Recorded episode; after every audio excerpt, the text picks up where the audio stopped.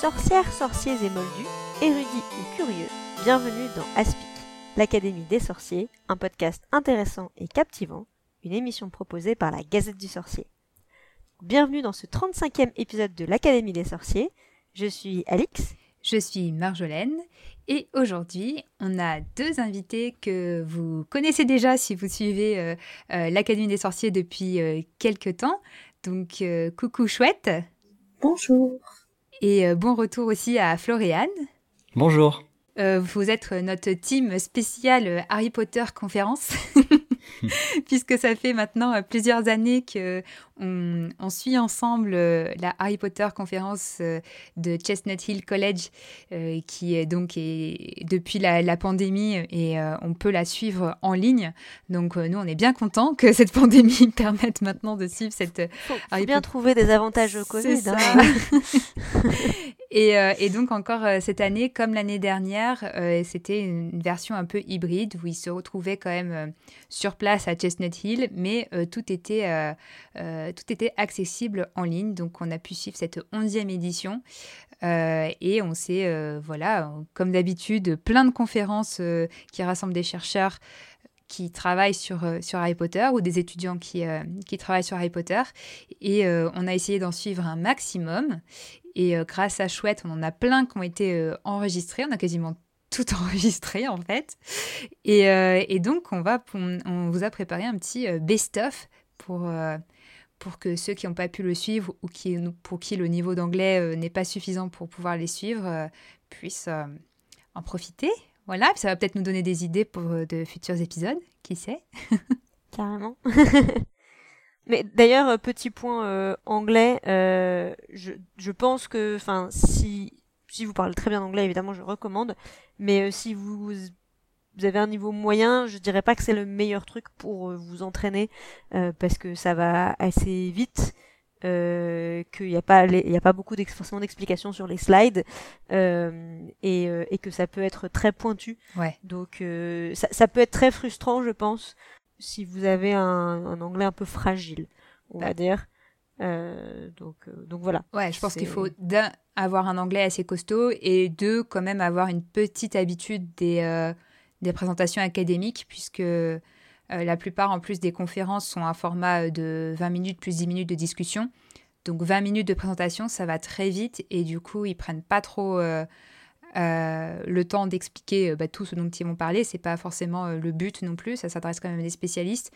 Donc même si ça aborde plein de thématiques différentes, euh, ils vont pas passer euh, du temps à expliquer euh, tel concept ou telle référence, etc.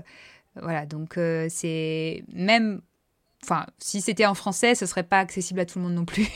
c'est ça. Mais, mais, bon, on en tire toujours, même si on, a toujours des. Peut-être qu'on en mentionnera, on fera peut-être notre best-of à la fin des conférences qu'on a suivies, dont on va pas parler parce qu'on n'a rien compris. mais on va déjà euh, peut-être parler un peu de ce qu'on a compris. Euh, mais avant ça, je voulais quand même vous demander si vous aviez un, avis général sur cette édition, vu que bah, je crois que pour tous, là, c'est notre troisième édition qu'on suit. Ouais. Depuis 2020, donc 2020, 2021 et, et maintenant 2022. Pareil. Euh, est-ce que du coup, maintenant qu'on a un peu l'expérience et la comparaison avec ces différentes éditions, comment vous l'avez senti celle-là? Euh, bah, de mon côté, alors c'est pas une édition, mais je crois que c'était, enfin, en fait, la, première année, j'avais pu suivre pas mal de choses. Euh, l'année dernière déjà un peu moins, et cette année, pour plein de raisons, il y a eu, euh, j'ai pas pu en suivre autant que je voulais. Alors, enfin, je trouve que du coup, il y a, c'est, enfin, on, en reparlera, mais euh, je trouve ça vraiment très, très sympa de qu'il y ait vraiment le la, problématique de la position de Rowling dans le fandom à l'heure actuelle euh, qui ne soit pas euh, écarté, enfin qui reste un sujet important de, de la conférence. Et, et ce que j'ai particulièrement aimé cette année dans les quelques conférences que j'ai suivies qui abordaient le sujet, que alors en, en 2020, c'était juste après les polémiques autour de J.K. Rowling et du coup, les conférences qui en parlaient se focalisaient beaucoup sur, euh, bah, c'était vraiment une, une, réaction un peu à chaud. Ouais. Euh, expliquer pourquoi les problématiques. Voilà, expliquer pourquoi euh, pourquoi c'est problématique, pourquoi il y a des tensions, pourquoi euh, pourquoi il y a, y a des il y a des désaccords, alors que là il y a un peu plus de recul sur la situation, il y a un peu plus de de, de, de faits aussi sur lesquels s'appuyer malheureusement. Euh, et du coup, c'était beaucoup plus tourné sur une réflexion sur le fandom et comment, en tant que fan, on vit euh, cette situation. Et et enfin, du coup, moi, ça m'a, enfin, dirais plus intéressé euh, aussi parce que c'est des questions que je me pose souvent. Euh, donc voilà. Et euh, après, bah, c'est vrai que c'est, enfin, je trouve que c'est toujours un peu aléatoire. Il y a des conférences où on se dit que ça va être super et puis euh, bon, au moment où je me suis retrouvée sur une conférence où c'était euh, des photos d'une soirée Harry Potter euh, dans Ah une oui, école. Et je pareil. c'était? Voilà. Il y a, y, a, y a- toujours un peu une ou deux conférences un peu bizarres qui fait, enfin, qui fait pas très académique et euh, bon, on se demande un peu ce qu'on voilà, ce qu'on fait là, mais euh, mais globalement, je suis très, enfin, je suis quand même contente de ce que j'ai entendu et euh, et ça me donne toujours envie de de revenir l'année suivante. Donc voilà. Chouette, toi qui as qui a été un peu notre marathonienne là de, de la, des, des conférences. Qu'est-ce que t'en as pensé? Juste pour compléter ce qu'Ipio vient de dire, euh, il y a un truc que j'ai trouvé très intéressant, c'est la, c'était la prise de parole au tout début de la dernière session, celle qui était spécifiquement, je sais plus comment il l'avait appelé, euh, Rowling. euh, Je crois que c'était Rolling, Transcommunity, fan, fandom, je sais plus. Enfin, ouais. Euh, ils ont précisé que c'était la première fois qu'ils faisaient un appel à contribution sur un thème précis. Ils ont aussi précisé qu'ils avaient euh, beaucoup réfléchi pendant l'été à s'ils devaient annuler la conférence ou non. Ouais. Ça donnait vraiment l'impression que la, la terre apocalypse, comme disait Laurie Kim, euh, avait pas eu lieu en, en 2020, mais plus euh, cet été avec euh, Rowling qui attaque euh, différentes euh, organisations, enfin qui devient politique à propos de son engagement euh, contre euh, contre les, les engagements politiques ou non en faveur de des personnes trans. Non, j'allais dire ça, ça, ça donnait peut-être un écho particulier aussi. Enfin, parce qu'effectivement il y avait plus de recul, mais en même temps, le fait d'introduire en parlant de ça, ça donnait vraiment l'impression que c'était c'était très vif. Je je sais pas trop comment. Très tendu, ouais. Il y avait. euh, on a vraiment encore plus que les années précédentes senti qu'il se posait vraiment la question de d'annuler euh, d'annuler cet événement à cause euh, à cause de ça. Et, et du coup, bah voilà, ils ont décidé que s'ils le- maintenaient, bah, ils dédiaient toute une session, donc c'est-à-dire quasiment ouais une demi-journée exclusivement sur les deux jours, exclusivement à cette à ces thématiques, à des présentations sur ces thématiques. Donc, euh, donc ouais, ça a rendu, euh, ça a rendu- même si j'avais déjà senti l'année dernière que ça, c'était de plus en plus Mm. politique. euh, là, c'était, c'était très spécifique euh, au niveau de, comme tu dis, Alix, comment on, comment on se positionne en tant que fandom et aussi en tant que qu'académique qui travaille le sujet. Donc c'était et puis aussi du rôle de. Il y avait aussi, ils ont répété énormément de fois pourquoi. Pourquoi c'est c'est dans des, des espaces comme celui-là que c'est le meilleur endroit d'avoir ce type de discussion aussi. Euh, Parce qu'ils sont les plus outillés pour en parler et, euh, et qu'on peut aussi sortir de la mêlée euh, pour prendre un peu de recul, justement. Donc, ça, ça prenait beaucoup de place, mais, mais c'était. enfin, j'ai apprécié. Mais, mais c'est vrai que ça Oui. prenait beaucoup de place.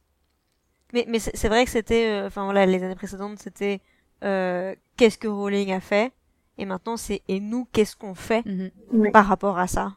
Et, euh, et du coup, c'était très intéressant, je trouve, comme euh, changement de perspective aussi, pour montrer que, bah, enfin voilà, chacun peut faire quelque chose aussi Mm. euh, par rapport à cette situation.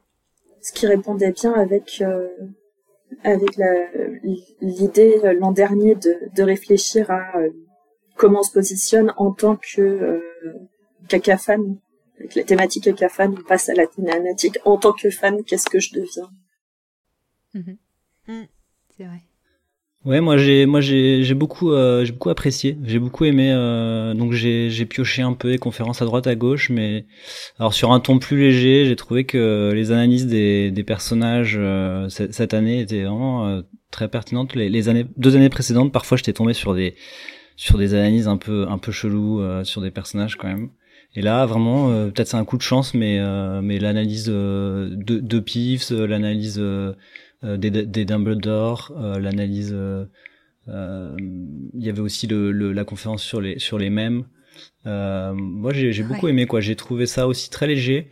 voilà, il y a l'aspect politique que vous avez souligné, et puis par, par ailleurs, il y a quand même un bon paquet de conférences sont rigolotes, intelligentes, drôles et, euh, et assez bien vu quoi. Il y a aussi celle sur Run et euh, Run qui qui, se, qui incarne euh, qui incarne le le Catermold s'appelle je crois euh, qui euh, qui s'occupe de la maintenance au ministère. Enfin, ah cette analyse elle est, elle est, hyper intéressante. Enfin vraiment c'est bien vu quoi. Il faut que je la réécoute en entier parce que je l'ai pris en cours de route quand j'ai quand j'ai quitté la, la présentation des photos de soirée Harry Potter là. mais du coup oui. Alors, elle, elle, elle, elle, elle, je crois que celle qui, est, qui a fait cette conférence va sortir un livre qui s'appelle euh, Harry Potter and Resistance euh, l'année prochaine. Donc, je pense que ça, c'est un, livre à lire, quoi. Ouais, Beth euh, Sutton Ramstead. Ouais, c'est ça, Beth Sutton. Une des habituées, une habituée de Harry Potter conférence, un des hmm. piliers de, des études Harry Potter. Mais c'est cool. Euh, ouais, moi je suis assez d'accord euh, sur tout ce qui a été dit et même si j'ai trouvé que par rapport à l'année dernière notamment ou l'année d'avant, je me souviens plus, euh, c'était un peu moins interdisciplinaire. On avait l'impression qu'ils essayaient de s'ouvrir, là c'est les années précédentes, à plus de variété dans les disciplines couvertes. Là, ça s'est un peu resserré sur, sur la littérature. Donc, euh, et l'éducation, c'était toujours aussi mm. l'éducation qui est aussi hyper présente, mais ça, je pense que c'est un, constant, euh, c'est au cœur de au cœur d'Harry Potter conférence, c'est des profs qui utilisent Harry Potter pour, euh, pour leurs cours à la base, donc c'est forcément. Il y a eu moins aussi de... Enfin, peut-être que aussi, j'ai pas tout pu suivre parce que je bossais pendant le week-end, mais il y a eu moins de conférences aussi que j'ai suivies sans rien piger du tout. alors peut-être c'est moi qui suis qui, qui, était plus réveillé cette année, j'en sais rien, mais euh, en tout cas, euh, il y a eu moins de, de, conférences où à la fin, j'étais genre, j'ai rien compris. Donc, il y en a où j'étais genre, je crois que j'ai compris, mais je suis pas sûre. Mais, euh, mais ouais, c'était peut-être plus. Moi, il y en a où j'ai rien compris, mais j'ai pu, grâce à Chouette, j'ai pu réécouter et, et, et, comprendre euh, à la réécoute. Franchement, la réécoute, elle, est, elle peut être, elle peut, elle peut être sympa quand même parce que y a des passages où tu, tu perds, tu perds le fil, je trouve. Sauf si t'es très, très bilingue, mais ouais. Et ils ont que 20 minutes en fait, donc ils parlent super vite. Mais oui. Attends, il y en a, j'étais genre, euh, je m'accrochais, je oh là là, bah la première là. Si tu veux, si tu veux lire les slides aussi, qui sont pas toujours super faciles à lire en termes de qualité euh, d'image, c'est bien de pouvoir mettre sur pause pour lire les slides. ah, c'est clair. Euh, franchement, il y en a qui ont des super slides. de connexion aussi. Ouais. Par contre, niveau technique, franchement, ils ont, ils ont géré quoi. Parce que franchement, c'est pas évident de, de gérer des, des, trucs à distance, mis à distance, mis sur place, etc. Hmm. Là, euh, enfin, de tout ce que j'ai suivi, il y a eu très très peu de problèmes techniques. Hein. Euh, Mais en plus, euh, avec leur, euh, leur nouvelle organisation, c'est... Avant, on avait deux liens Zoom. Si on voulait quitter une salle pour aller dans l'autre, il fallait fermer Zoom. Oui, c'est vrai. Là, avec leur système de hall. Ah, bah, ça, permettait aussi de garder un œil sur l'autre conférence. c'est très pratique. Ce que tu peux pas faire quand t'es dans, quand es sur place. en fait, Chouette est en train de dire qu'elle a écouté à chaque fois les deux conférences en même temps. Ben, elle, avait, elle avait un de temps, elle a tout suivi.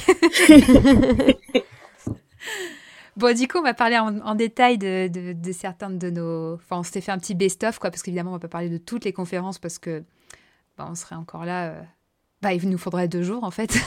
Donc, on va pas vous garder pendant deux jours. Donc, on a fait, on a essayé de faire un petit best-of par thématique. Et euh, bah, justement, on voulait commencer par les, les analyses, lecture de personnages, parce que comme a dit Floriane, il y en a eu des très, très bonnes. Euh, cette année. Je vous laisse commencer avec une euh, que j'ai pas suivie mais que je compte rattraper parce que c'est celle de Laurie Bekoff que j'adore. Euh, donc qui celle sur Peeves. Donc qui a suivi Peeves et qui veut en parler? Moi j'ai suivi Peeves et j'ai beaucoup aimé.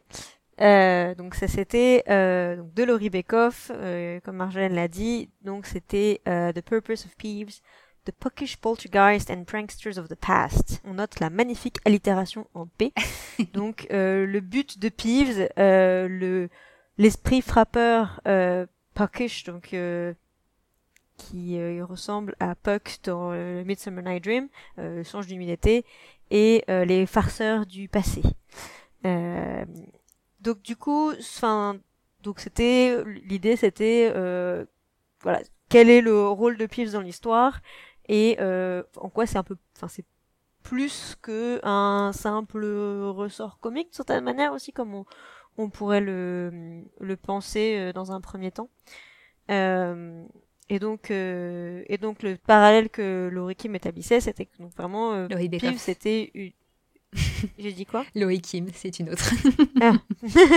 que Laurie Bekoff établissait, pardon, euh, c'était que euh, Peeves, donc ça faisait vraiment euh, l'allégorie du, du farceur, euh, de, du diablotin un peu, enfin dans le sens de celui qui fait des blagues, pas dans le sens associé au, au diable, euh, qui euh, qui est présent dans énormément de cultures. Euh, D'ailleurs, enfin, j'ai apprécié, enfin, je trouvais ça très chouette qu'elle mentionne euh, des cultures non occidentales dans lesquelles ça existait, donc notamment la culture dans le dans plusieurs cultures euh, natives américaines, on retrouve de, des personnages similaires et dans des cultures d'Afrique de l'Ouest.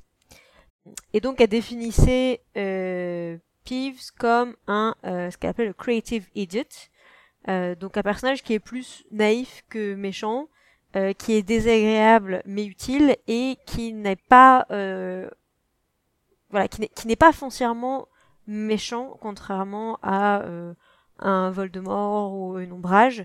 C'est pas euh, c'est pas un ennemi juré.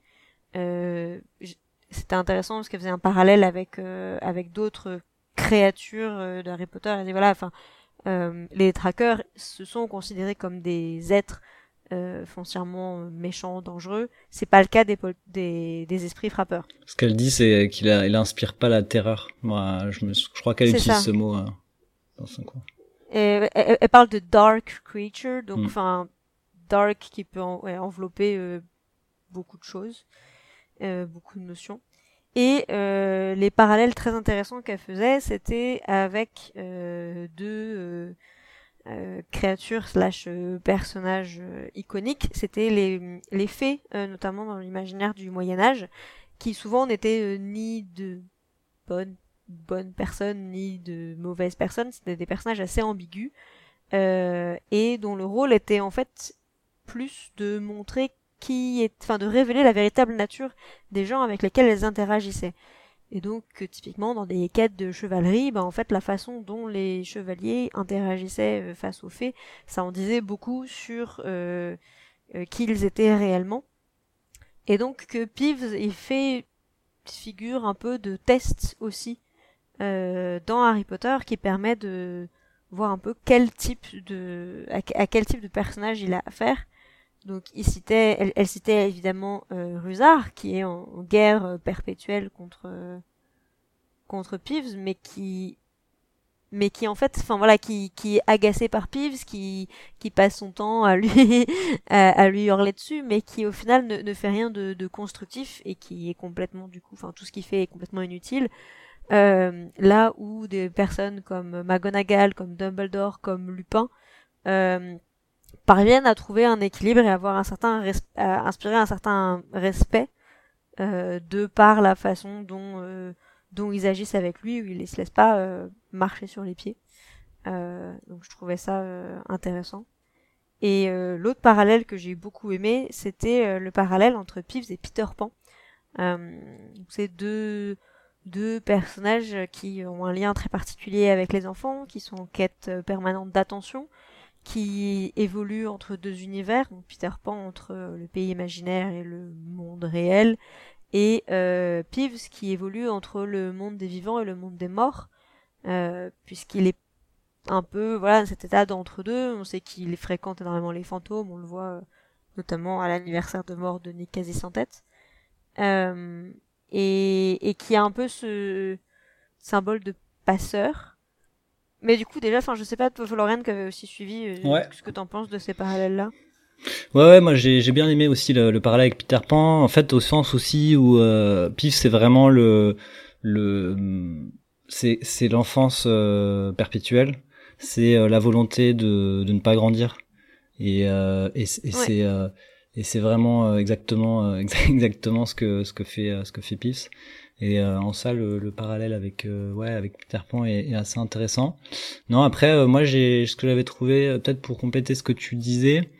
quand tu parlais des personnages, c'est vrai que là, ça fait figure de test. Enfin, Pif fait, fait figure un peu de test pour ces personnages. Et puis, je pense qu'il aide aussi dans la narration à installer ces personnages, à les, à les mettre en place vraiment.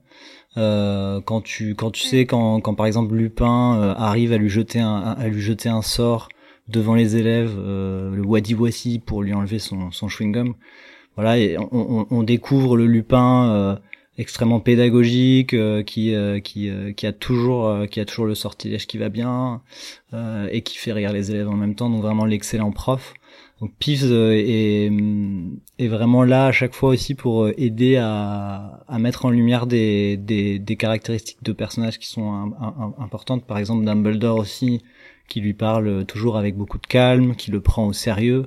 Bon bah ça illustre, euh, c'est dans le tome 3 par exemple quand, il parle à euh, lors de la d'arrivée de Black dans l'école.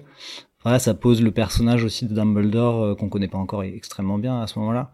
Euh, qui, euh, qui prend toujours euh, toutes les toutes les créatures au sérieux, qui, qui ne qui ne ne, ne, ne néglige aucun détail. Donc en cela, le, le, personnage de Peeves est assez, assez, assez important en fait dans la narration. Et d'ailleurs, il, elle le dit. Est-ce qu'ils ont parlé du, du, rapport avec les des jumeaux Weasley du coup Ouais, exactement. Alors le le passage avec les jumeaux Weasley, elle en parle pour souligner bah, la, la, question de qui nous taraude un peu tous, c'est-à-dire que est-ce que, enfin, pourquoi Piff est à Poudlard, pourquoi il s'est jamais fait, euh, pourquoi il s'est jamais fait virer en fait, qu'est-ce qui fiche encore ici? Et en fait, on découvre au fur et à mesure de la conférence, enfin, euh, IPU, je pense que t'es d'accord, mais que ouais, en fait, il est très loyal euh, à l'école, déjà euh, avec les jumeaux Weasley, effectivement, quand quand quand euh, quand ils partent de l'école, et puis aussi lors de la bataille de Poudlard, bien sûr, puisqu'il prend part à la, à la bataille. Et, et aussi, euh, il est très loyal envers. Euh, moi, j'ai trouvé qu'il était très loyal aussi envers Harry, euh, puisque souvent, finalement, il va faire diversion pour éviter qu'Harry soit attrapé. je sais pas si vous vous souvenez, dans le tome 2, il, il chante. il chante dans les couloirs que Harry Potter est un meurtrier. en fait, il, en faisant ça, il, contribue à ridiculiser la théorie qui circule sur lui, comme comme quoi il aurait ouvert la, la chambre. Donc à chaque fois en fait, Pips il a il a tellement loin dans l'humour et la dérision que il sert aussi euh, il sert beaucoup aussi euh, à faire euh, à ridiculiser tout et à enlever le, le sérieux et la et le et le drame dans dans ces histoires. Donc c'est voilà, c'est quelqu'un de vraiment très loyal envers euh, effectivement Harry, envers les jumeaux, envers euh, envers Poudlard en général.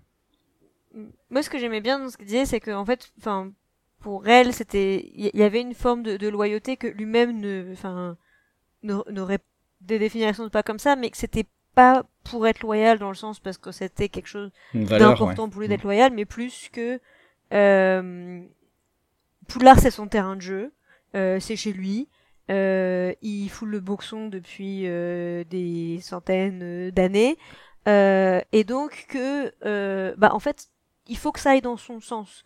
Donc si les jumeaux Weasley ils lui permettent de foutre le bordel parce que parce qu'en fait, euh, enfin, Ombrage, elle, menace un peu, enfin, elle cherche un moyen de, de l'exclure.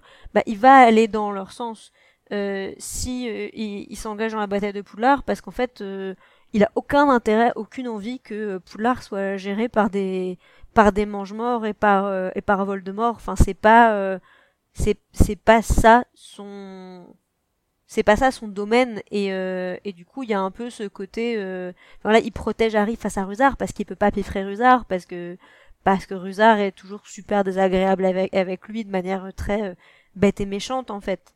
Et et du coup il y, a vraiment ce côté euh, enfin je protège mes intérêts personnels mais du coup enfin en avec un vrai euh, bah, en y mettant enfin quelque part toute son énergie parce qu'il a rien d'autre à faire de ses journées.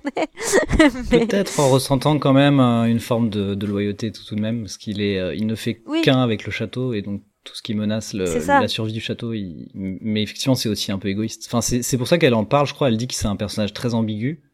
Elle utilise le, le, le mot et euh, je crois que c'est exactement ça. Mais... Et, et moi ce que j'ai bien aimé aussi c'est qu'elle mentionne en fait enfin l'existence de, de Peeves euh, au niveau du, enfin, par rapport au monde magique et à l'histoire dans son ensemble, enfin que qu'en fait la rencontre avec Peeves c'est presque un, un, rite de passage, que c'est un des premiers trucs dont euh, dont Harry euh, entend parler quand il arrive à Poudlard, c'est euh, Percy Weasley qui leur dit faites attention à Peeves, méfiez-vous, et puis il les rencontre voilà le premier soir sur le chemin du dortoir, ils se rencontrent. Et dans l'épilogue du dernier tome, c'est un des un des rares conseils qu'on voit Harry donner à son fils euh, Albus Severus qui arrive à enfin qui s'apprête à faire sa rentrée et dit surtout euh, ne méfie-toi de Peeves. Enfin ça fait vraiment partie de l'expérience euh, scolaire au même titre que euh, manger dans la grande salle euh, se balader dans le parc. Enfin ça fait c'est voilà ça, va dans le kit quoi. Tout est ensemble c'est se méfier de Peeves et Hmm. Et, et, pas lui chercher des noises quoi. Et... Puis il est quand même très drôle quoi. Et je conseille d'ailleurs à nos auditeurs mais de d'aller voir. Euh, en fait, elle a Laurie, euh, Laurie euh, comment? Bekoff. Elle a elle a elle a écrit euh, la liste, euh, je pense exhaustive de toutes les de tous les méfaits de Peeves sur les les sept tomes. Hmm. Donc franchement, ça vaut le coup de se, de se replonger, euh, genre quand il se cache dans, dans une armoire, euh, dans une armoire, dans une armure à Noël euh, et qui chante, qui chante des chants, je pense des chants paillards au lieu de chanter des cantiques de Noël. Bon bref, c'est c'est des trucs comme ça qui sont assez excellents, des bons souvenirs de, de lecture quoi. Ouais, c'est clair. Ah mais trop bien, faut, faut que je la, faut vraiment que j'aille la voir cette conférence. Tu l'avais vu, euh, chouette ou? Non, j'étais en face. Euh, j'étais à la conférence d'en face. Donc dommage que ce soit pas dans les films quand même. Voilà, ça pour résumer. Ouais, c'est bah, un truc qu'elle a mentionné à la fin justement. C'était shame. Mais là du coup, bah, ce matin même, j'ai rattrapé le, le, le le live euh, qui, qui, qui, est pour présenter Hogwarts Legacy et on voit Peeves et je me dis et là du coup en, en, parlant je me dis ah là là j'ai trop hâte de voir vraiment formidable. bah, du coup voilà qui, il, il va faire partie de notre expérience aussi de découverte euh, de Poudlard donc ça va être chouette. Moi ça c'est le genre de truc ça me, ça me donne toujours envie de relire. Enfin c'est bon signe je trouve aussi quand ce genre de conférence donne envie de d'aller relire les bouquins euh, une nouvelle fois pour aller bah, noter euh, tous les toutes les rencontres. Euh. Ouais, puis c'est un des personnages qui, tu l'as dit, hein, Ippiu, mais qui puise euh, qui puise beaucoup dans dans la dans les dans la culture dans la culture littéraire et, elle parle de Shakespeare, elle parle donc de Peter Pan, elle, parle des, des archétypes des archétypes mondiaux, enfin que toutes les cultures ont. c'est quand même intéressant quoi de, de savoir que voilà ce personnage euh, c'est une une référence à beaucoup d'autres euh, héros et personnages de, de contes et de livres et, et voilà quand on moi quand je relirai euh, tu vois je vais m'arrêter sur Pives un peu plus euh, du coup pour passer à une autre analyse de, de de, de, personnages dont on a un petit peu parlé, que Florian a mentionné tout à l'heure.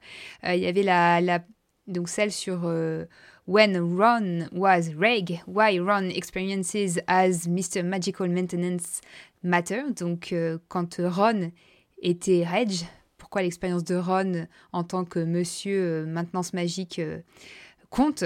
De, Beth, de Beth Sutton Ramspeck. C'est pas facile à dire.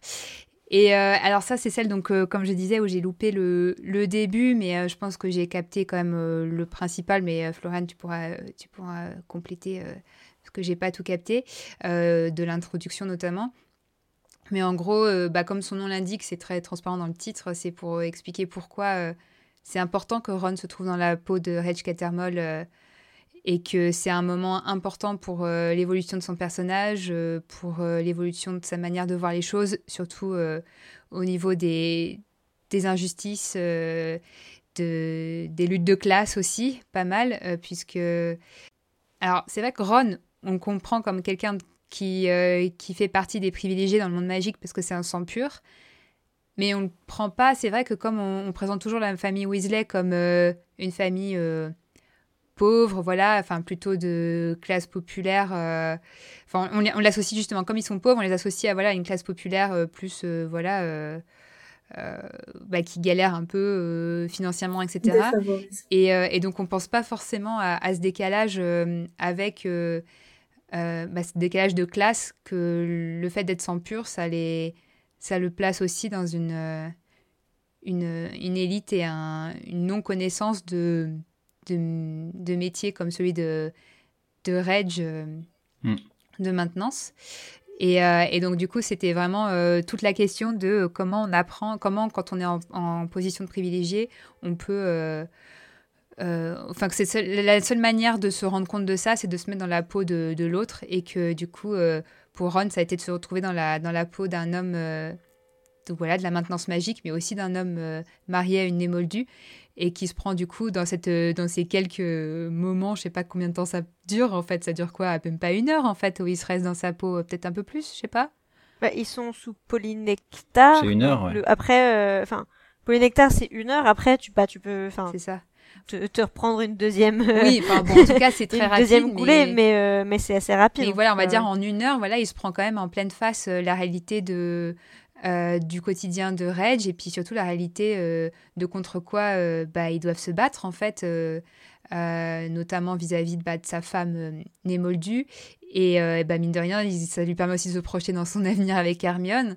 donc de se mettre aussi à la place de ce que, de ce que vit Hermione en tant que vraie cible de, de ce que représente Voldemort. Et, euh, et du coup, j'ai trouvé ça hyper. Euh, bon, déjà, c'était hyper bien présenté hein, par euh, Beth. Et, et, hyper intéressant de réfléchir un peu à ces questions de privilèges, de lutte de classe et d'importance de, se retrouver à, à, la place de l'autre pour comprendre, comprendre ce qu'on ne peut pas comprendre en étant dans une position de privilégié. Quoi. Donc, c'était vraiment hyper intéressant. Ouais, le, le polynectar, en fait, c'est intéressant parce que souvent on, dit euh, que les gens ont de l'empathie, ils arrivent à se mettre à la place des autres, mais là, le polynectar euh, te met vraiment littéralement dans la peau des autres, tu vois. Et donc, c'est comme un peu comme une sorte de métaphore et c'est super intéressant euh, le, le les sentiments que ça suscite chez, chez, chez Ron, même s'il le verbalise pas beaucoup euh, après la, la fuite du ministère. En fait, j'ai regardé un peu dans le livre, du coup, il en parle pas non plus beaucoup. Euh, mais euh, là, je pense que la, la conférencière a un peu extrapolé en disant quand même ça avait de l'impact et qu'après il était différent, etc. Et elle a, je pense, assez raison là-dessus. Et ouais, le seul truc que je peux ajouter, c'est hum, effectivement, donc en fait le le Reg Caterman, donc ils le méprisent tous un peu. Et euh, ce que ce qu'elle dit la conférencière aussi, c'est que pourtant en termes de de capacité euh, de magique, enfin de skills quoi, euh, les gens de la maintenance magique sont souvent les seuls à être capables de, de résoudre certains problèmes euh, techniques. Et là, c'est intéressant parce que dans le passage du mystère, donc il y a, y a la pluie, il pleut dans les bureaux. Et Yoxley euh, et Yoxley et puis les, autres du ministère sont bien incapables de, de résoudre ce, ce, ce, ce, maléfice en fait. Et finalement, on se rend compte aussi que c'est un métier, euh, voilà, la maintenance magique, euh, ça, c'est, très péjoratif. Et puis en même temps, euh, voilà, c'est un métier où il y a des, des compétences importantes. on peut penser aussi quand même à pas mal d'autres trucs dans, dans la saga. Enfin, Rusard, il est aussi assez méprisé pour son pour son métier.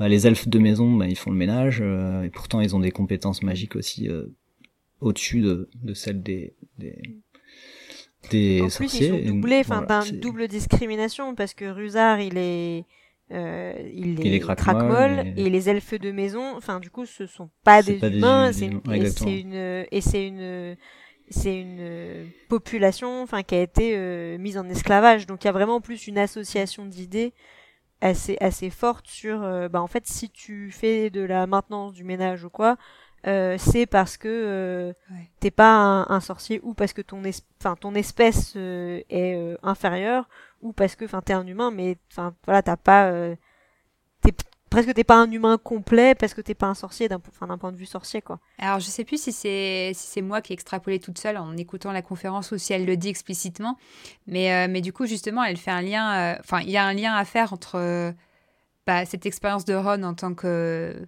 bah, gars de la maintenance et le moment où à la fin où il, euh, où il, il, pense aux, il pense aux elfes de maison, et c'est bah, d'ailleurs le, le moment qui, qui finit de, de, charmer Hermione, mais, euh, mais du coup, c'est il y, y, avait un peu cette idée que sans cette, cette heure qu'il a passée dans la peau du gars de la maintenance, euh, et bah, il aurait, il aurait peut-être pas été aussi il n'aurait pas eu ce réflexe peut-être de, de, penser aux, elfes de maison à la mm. fin, quoi. Donc.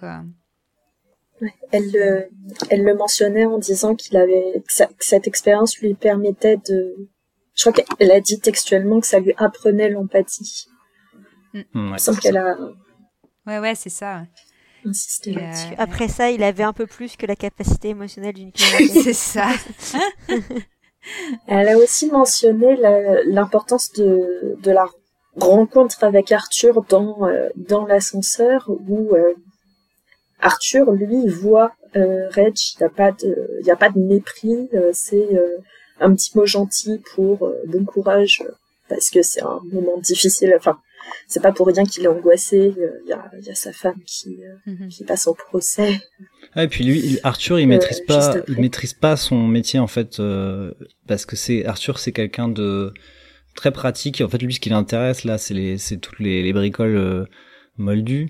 Et en fait, c'est tu tu as un personnage Arthur Uset, c'est un personnage qui va pas du tout mépriser euh, quelqu'un pour ce qu'il fait ou pour le métier qu'il a. Euh, en l'occurrence, la maintenance. Il, est un des seuls finalement à être conscient de, de, de des compétences que ça peut requérir. Euh, enfin, des, euh, voilà, c'est un c'est un à, à, trouver que c'est un métier digne comme un autre. voilà, parce que justement lui aussi est dans une place où il est dans un bureau, un sombre bureau du ministère, euh, mais il fait ce qu'il aime et euh, il fait ce qui, euh, ce qui lui semble avoir du sens et être important, quoi.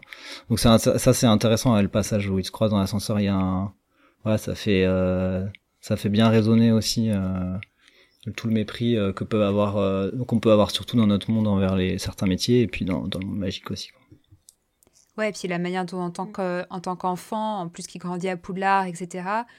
ils sont ils sont tous euh, isolés en fait de, ce, de cette réalité euh, du terrain parce qu'on peut se dire euh, bon bah Ron mine de rien en tant que fils d'Arthur il devrait pas quoi avoir ce type de d'a priori mais il les a et enfin voilà il y, a ce côté aussi tant qu'on peut pas tant qu'on se met pas à la place de l'autre on peut pas on peut pas savoir quoi. Et et c'est intéressant. Je pense que symboliquement il y a aussi un truc qui est intéressant par rapport à cette rencontre avec Arthur c'est que Ron à ce moment-là, il a 17 ans, euh, enfin voilà, ils ont ils sont partis de la maison. Et euh, et t'es à un âge où tu penses que tu peux plus rien apprendre de tes parents. Euh, et, et je trouve que enfin la réaction qu'a Arthur euh, c'est quelque chose qui euh, qui est enfin qui montre enfin voilà du respect et, et des grandes capacités humaines etc et en fait du coup qui montre aussi de cette manière que bah en tant que adolescent, enfin grand adolescent, mais qu'il a toujours des trucs à apprendre de, ses parents. Alors c'est pas forcément des compétences pratiques, c'est plus des compétences euh, humaines. Mais, euh, mais je trouve que c'est aussi un beau symbole euh, de ce qui peut encore être transmis humainement. Et, et d'autant plus venant d'Arthur qui qu'on voit pas super impliqué dans l'éducation de ses enfants, beaucoup moins peut-être, enfin voilà présent, etc.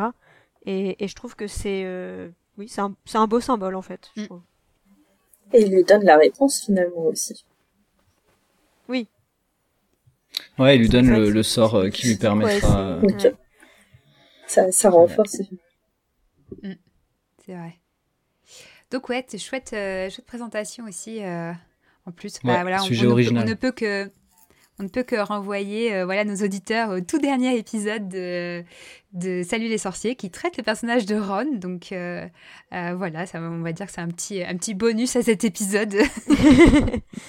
J'avais lu une, analyse il y a quelques années sur ces trois personnages dont, prennent, dont Harry, Ron et Hermione prennent l'apparence et en fait sur à quel point chacun des, des sorciers dont les, sorciers dont ils prenaient l'apparence en fait révéler un peu quelque chose de leur identité et leur donner une leçon. Et euh, alors du coup, c'est peut-être moins développé sur le cadron puisque ça parlait un peu des trois, mais du coup, ça me donne envie d'aller retrouver cette analyse parce que je ah ouais, pas mal.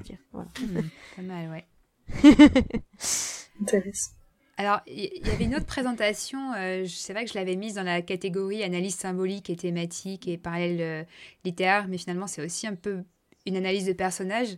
Euh, que j'avais beaucoup aimé, c'est euh, The Modern Prometheus, Severus Snape and the Subtle Science and Exact Art of Techne de Marc Anthony Lewis. Et euh, alors, je sais pas qui l'a suivi. Je sais que Chouette, toi, je crois que tu l'as suivi. Ouais. Moi, j'ai pas suivi celle-là.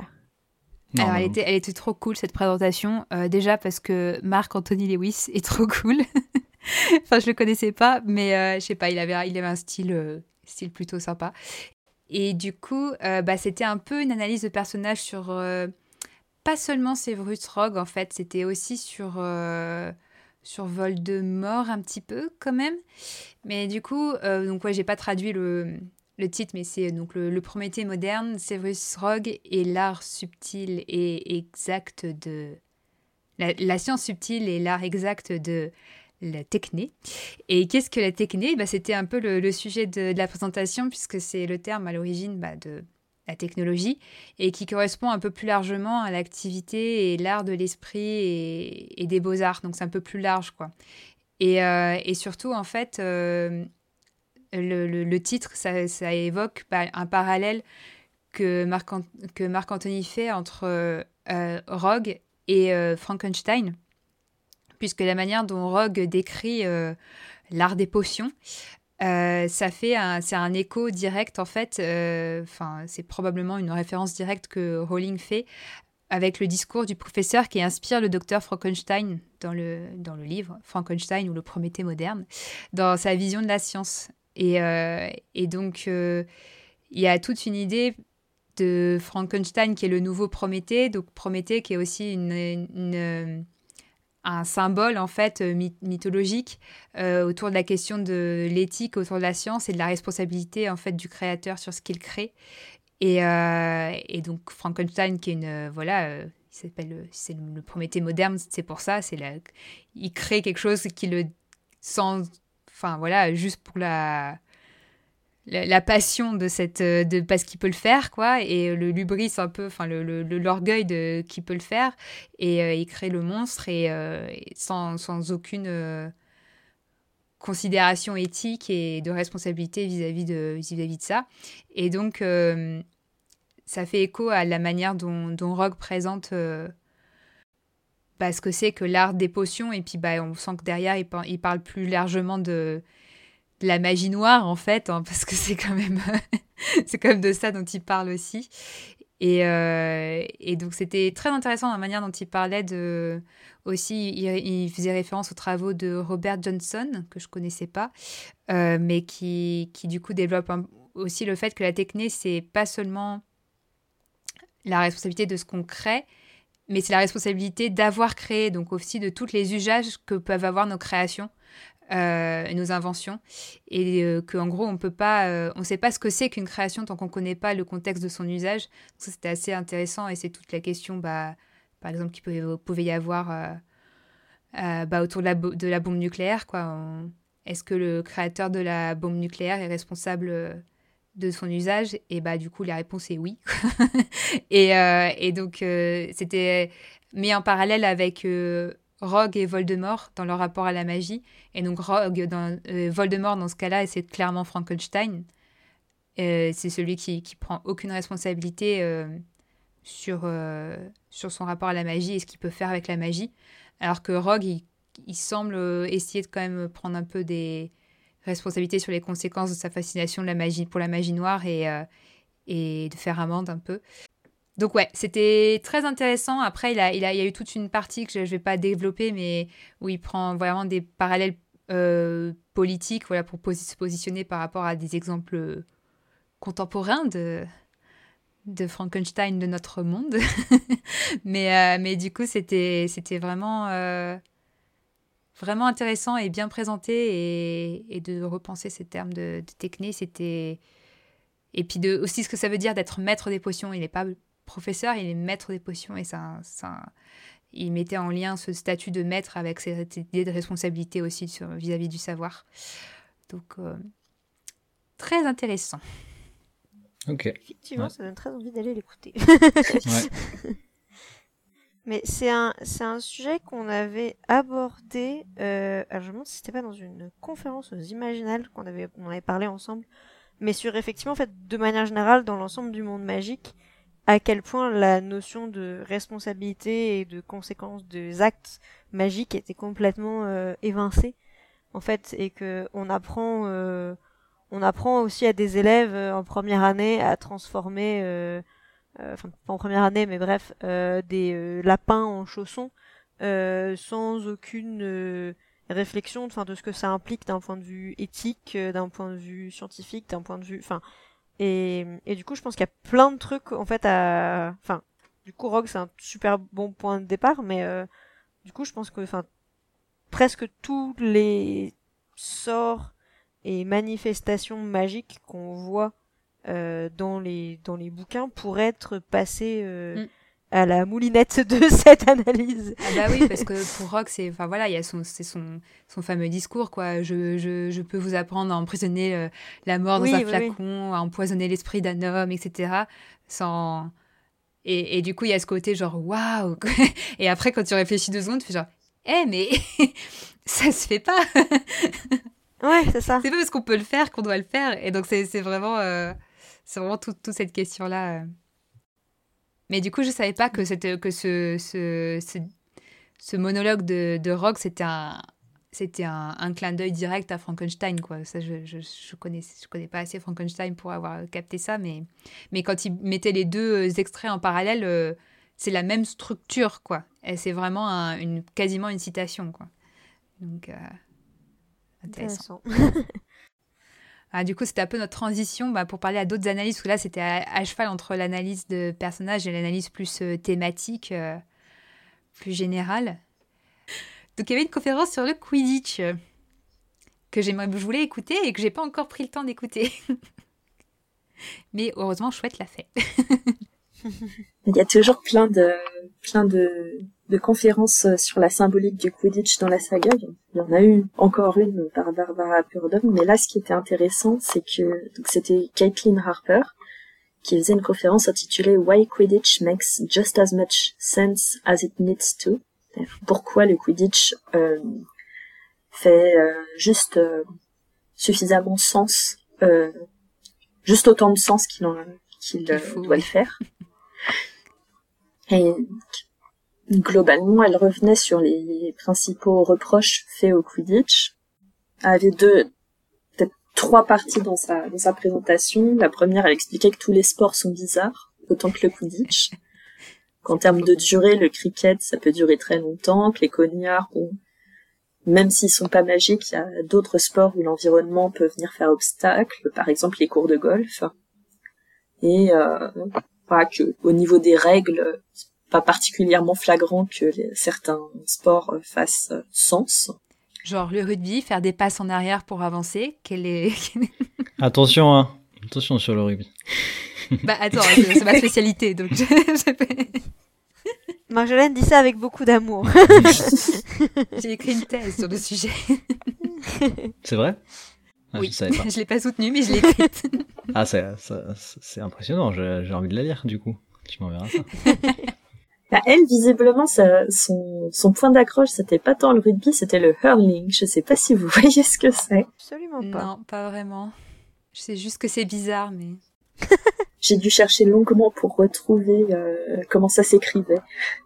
Le hurling? C'est le saut de et non, c'est un espèce, c'est un jeu gaélique euh, ah, où ils jouent avec des crosses et euh, ils tapent autant sur la balle que, que les uns sur les autres.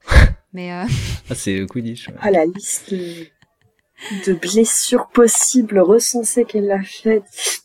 ouais. En fait, c'est du football gaélique, mais avec des battes en plus. Enfin, n'importe quoi, quoi.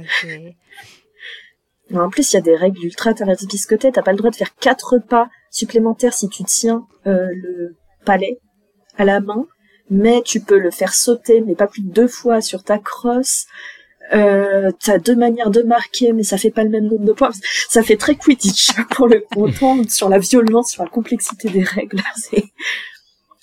Et euh, donc euh, voilà, le Quidditch pas particulièrement violent, donc euh, on peut se décrocher les orbites autrement.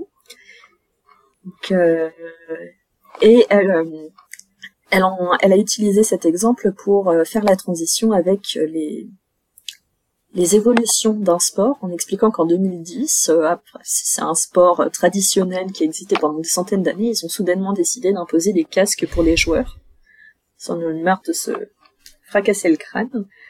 Et du coup, elle, elle explique qu'il il y a d'autres changements qui ont pu avoir lieu au niveau des du comptage des points, au niveau des règles, dans d'autres sports. par exemple, avec l'arrivée de la technologie, la manière dont on a intégré la technologie pour compter les points, par exemple en escrime. Et du coup, elle rattache ça euh, au euh, en expliquant qu'il y, a eu globalement pas mal d'évolutions du Quidditch. On ne sait pas comment ça peut évoluer, mais que globalement, ça reste euh, inscrit dans une histoire. Elle a notamment parlé du fait que le, le vif d'or apparaît dans dans le Quidditch quand il y a une, une excentrique, une sorcière excentrique qui arrive sur le terrain, qui lâche un vivet doré et qui promet euh, plein de galions à celui qui euh, arrivera à attraper euh, la pauvre bête et que on ne sait pas comment aurait évolué la population de Vivet Doré euh, si ils n'avaient pas été incorporés au Quidditch. Pour la citer, le sport répond au monde autour comme n'importe quel objet social, culturel, etc. et elle revient sur la fameuse phrase de Rowling qui explique qu'elle euh, qu'elle a inventé le Quidditch après une dispute avec son son copain de l'époque pour l'embêter. En fait, c'est pas exactement ce qu'elle a dit. C'est ce qu'on a tous retenu, mais c'est pas ce qu'elle a dit. Contextuellement, elle a expliqué que elle l'a inventé lors d'une sortie, euh, enfin lors d'un voyage euh, avec le dit euh, copain, et que enfin, ce qui embête les hommes pour elle, ce sont les règles de certains jeux, et donc elles s'en inspirent pour le vif d'or. Mais en fait, ça ne fait pas sens dans notre contexte précis. Et en l'occurrence, c'est particulièrement intéressant parce que si ça ne fait pas sens, peu de sens pour les moldus que nous sommes, ça caractérise la société sorcière. Ça paraît évident aux sorciers. Elle fait un parallèle avec Ron qui ne voit absolument pas l'intérêt du football euh, qui passionne Dean Thomas parce que juste c'est pas sa culture. Donc euh, le sport et le pouvoir de définir ce qui fait sens sont des éléments éminemment politiques euh, qui dépendent énormément du contexte. Ça, dépend de la personne qui est au pouvoir, ça dépend de la personne dont qui va des personnes qui vont faire l'histoire, etc. D'un point de vue littéraire, ça fait évidemment sens aussi d'un point de vue symbolique, puisque le fait qu'il que ce soit un sport qui mette un élu au centre, qui, rende euh, un, enfin, c'est l'élu le, le, personnage le plus important dans le jeu, et évidemment ce rôle revient à Harry. Ça, ça dit quelque chose aussi de la saga. Ce que disait d'ailleurs aussi un petit peu Barbara Purdon. Par rapport à la, à la citation de Rowling, il me semble aussi surtout ce qu'elle avait dit, c'est que, enfin, quand, enfin, elle avait ressenti le besoin, après euh, effectivement avoir eu des disputes avec son copain, d'avoir d'avoir besoin d'un sport pour fédérer les gens en tant que société. Et que c'était c'était c'était aussi beaucoup ça euh, euh, qui était enfin l'origine de la création du Quidditch c'était le le sentiment qu'il y avait besoin enfin qu'il fallait quelque chose euh, pour pour véritablement créer un sentiment de, groupe d'appartenance et que euh, la meilleure chose pour ça c'était euh, c'était un sport. Ce qui du coup je trouvais assez intéressant sur le bah, le symbolique du sport dans la vie euh, dans en tant que construction sociale quoi. Mm. mais carrément mais c'est clair que Rowling elle comprend très bien la sociologie du sport enfin et puis et puis la manière dont elle écrit l'histoire du, du Quidditch Quidditch à travers les âges franchement pour ceux qui ont lu Norbert Elias, sport et civilisation. bah il y a, un peu des trucs comme ça quoi. Enfin euh, sur euh, euh, bah, comment comment la violence évolue, enfin comment la violence dans le sport évolue en même temps que la, la manière dont on contrôle la violence dans, dans la société. Et, et donc, le fait que le Quidditch soit violent, c'est pas pas anodin vis-à-vis de, de, de, bah, de à, quel point la, violence est, à, la fois très réglementée et très peu réglementée dans le Quidditch. euh, ça, en dit beaucoup sur le rapport à la violence dans la société euh, magique en général. Donc euh, rien que ça, euh, je pense qu'il y a une lecture élasienne à faire de Quidditch. Mais c'est ouais non c'est très intéressant surtout au niveau du rapport entre les règles et la culture, qu'est-ce qui fait sens ou pas. Donc, par exemple, ça a, du sens que dans, le rugby, on fasse des passes en arrière, puisque ça, impose au sport d'être euh, une opposition entre deux lignes. Et du coup, il y a un côté très militaire et très. voilà, on joue à la guerre parce que voilà, c'est deux lignes qui s'affrontent et le but, c'est de trouver la de trouver la faille dans la ligne adverse de créer une faille dans la ligne adverse par l'affrontement pour, pour passer donc dans le territoire adverse. Donc c'est très différent du football au pied en fait, même si c'est un peu la même idée, mais c'est beaucoup plus la guerre, la guerre de tranchées quoi.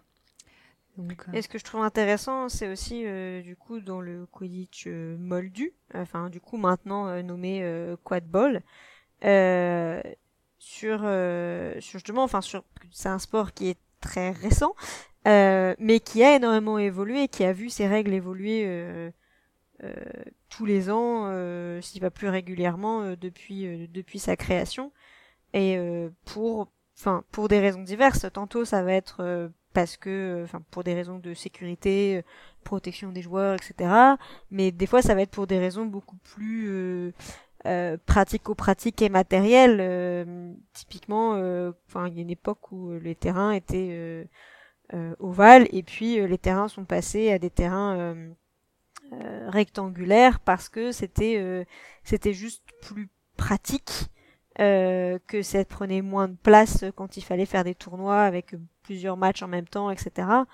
Euh, et donc il y a, y a, en fait plein de plein d'éléments et de, enfin des questions qui peuvent paraître euh, triviales, mais qui euh, qui jouent énormément sur l'évolution d'un sport. Enfin, il y a bah aussi eu des, des notions de, enfin voilà, il faut que ça puisse être regardé. Donc, euh, comment on fait en sorte que ça soit euh, facile à suivre pour les spectateurs? Enfin... Il y a plein d'études, par exemple, dans le sport sur euh, l'influence de la, de la télévision, du fait que le sport est mm. télévisé, sur l'évolution des règles de, de, ces sports.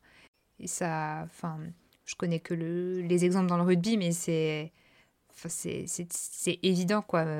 Donc j'imagine que par exemple dans le Quidditch, l'évolution des tribunes, la manière dont sont faites les tribunes, euh, bah, ça a dû évoluer, euh, ça a dû faire évoluer euh, qu'est-ce qu'on avait le droit ou pas de faire dans le Quidditch quoi. Et puis après il y a toujours la réaction de il se passe quelque chose, il y a des accidents, il y a des et ça c'est mentionné aussi dans le Quidditch travers, travers les âges. On crée des, des, des, règles en réaction avec quelque chose qui s'est passé parce que du coup tous les tous les sportifs ils, ils essayent de détourner de, de tirer à leur avantage euh, pour la performance, euh, trouver les failles dans les, dans les règlements pour euh, être meilleurs. Et du coup, ça crée des, dérives. Et à chaque fois, les nouvelles règles, c'est pour corriger les dérives. donc, donc ça, ça, se voit énormément dans le rugby où il y a des nouvelles règles tous les ans aussi. Mais Après, les nouvelles règles du rugby, elles sont pas mal faites pour, pour augmenter le spectacle aussi. Il y a à la fois pour augmenter le spectacle mais aussi et protéger pour, la santé protéger des joueurs. Les ouais, ouais, c'est clair. Ouais. Après, t'as la, la course poursuite entre règlement et euh, et euh, comportement des joueurs, ça se voit pas mal dans le cyclisme aussi, où tu ouais. dès que tu interdis un, un, produit dopant, de toute façon, il y en a trois autres qui vont apparaître euh, dans les, enfin dans les dans les enfin dans les équipes et être donné, être prescrit aux joueurs. Enfin ça, c'est du coup c'est une lutte sans fin. Où il y a, où il y a besoin de vraiment d'ajouter de nouveaux produits interdits chaque année euh, à la liste, quoi on peut imaginer que dans le Quidditch, c'est pareil, au niveau peut-être de l'évolution des balais aussi, certainement. ouais. Les balais, euh, beaucoup trop rapides, euh, ingérables. Ouais, il y, avait eu, je me souviens, un moment, une analyse, je crois que c'était la Lekicon, sur euh, à quel point c'était injuste que, en fait, Harry puisse jouer dans une compétition d'école avec un éclair de feu, même déjà au, début avec un Nimbus 2000, parce que tous les élèves peuvent pas se permettre ça et que pour une compétition euh, scolaire euh, ou quoi, euh, est-ce que c'est pas donner un avantage, enfin énorme à une maison pour un motif purement financier alors que ce sont mm. enfin c'est pas il n'y a pas de sponsor quoi. C'est les élèves financent eux-mêmes leur ballet ou ils ont ils empruntent un ballet à l'école. Bah là il y a en termes d'équité c'est une, c'est une catastrophe là. Est-ce que Lucius Malfoy n'est pas un peu le sponsor de l'équipe de Serpentard en deuxième Oui, mais, mais justement. mais est-ce que c'est pour ça qu'ils n'ont pas le droit d'avoir leur propre ballet en première année? Enfin, est-ce qu'il y a un lien les cours de vol. Pour moi, la raison pour laquelle ils n'ont pas le droit d'avoir un balai, c'est juste que parce qu'ils ne savent pas les piloter et que tu donnes pas un truc dangereux à un gamin qui sait pas. Mais on leur donne des baguettes, donc tout va bien. c'est un peu étonnant. Mais, ça ils ont des, mais, ils ont des, mais ils ont des cours pour, euh, ouais. Ça ressemble pas trop à Poudlard de, de pas donner un truc dangereux dans les mains. C'est vrai. Mais peut-être que ça, ça doit dater d'avant Dumbledore. hein. Il, il, a, il a pas vu la nécessité de, de changer cette règle jusqu'à ce que Harry arrive. Et puis du coup, là, il l'a changé. Bref. En tout cas, oui, le Quidditch, il y a de quoi faire et je pense que ce ne sera pas la dernière euh, conférence euh, qu'on aura. Ça. Mais c'est sympa d'avoir ce, ce point de vue plus euh, sociologique, quoi, et pas que euh, alchimique ou symbolique, qui c'est très intéressant aussi, mais, mais c'est bien de revenir à, Bah, ça change. revenir à autre chose.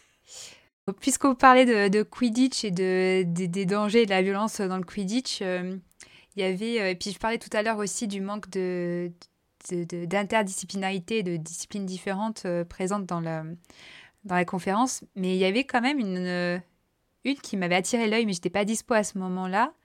C'est sur alors l'ostéologie, je sais pas exactement, à part que ça parle d'os, de quoi ça a parlé. Donc, euh, chouette, tu peux nous dire, est-ce que ça a bien parlé euh, de nonos dans cette conférence Ça en a parlé. Par contre, euh, je ne vais pas traduire le titre. Si quelqu'un veut le faire. Alors, je sais pas ce que ça veut dire, euh, ostological discrepancy, discrepancy, je sais absolument pas ce que ça veut dire. La discrepancy, c'est un décalage. Ah, d'accord. Ça, ça explique. euh, Et là, ça y est, elle a compris la conférence. Ça- là, du coup, dans le sens, c'est plus euh, donc ostéologie, euh, la science des os, et euh, un décalage, un, un truc qui va pas, quoi. Une, euh, un, zodé, un os une, déplacé. un, un os dans le potage. Ah, l'os dans le potage, en l'occurrence, c'est le 33e os euh, du bras d'Harry Potter. Dans le, tome 2, quand Dobby lance un cognard euh, euh, à la poursuite d'Harry, qu'Harry se casse le bras et que Lockhart, décidant de faire le boulot de Madame Pommefraîche à sa place, fait disparaître la totalité des os du bras de Harry. Un peu plus tard, Madame Pommefraîche va euh, chasser tout le monde de l'infirmerie en déclarant que ce pauvre garçon a 33 os à faire repousser. La grande question posée par Elisabeth, Elisabeth Young, qui, est donc, qui a donc fait des, des études d'ostéologie, c'était comment est-ce que Rowling est arrivé à euh, ce résultat de 33 Parce qu'il y a 30 os dans le bras, en l'occurrence. On peut éventuellement compter la clavicule et l'omoplate, mais ça donne 32, donc il en manque toujours. Donc c'est une, euh, une les, sor- question les sorciers ont un os en plus pour activer la baguette magique. Bah, c'est une des hypothèses. Alors, C'est vrai c'est la toute dernière. C'est l'hypothèse la plus populaire dans le fandom.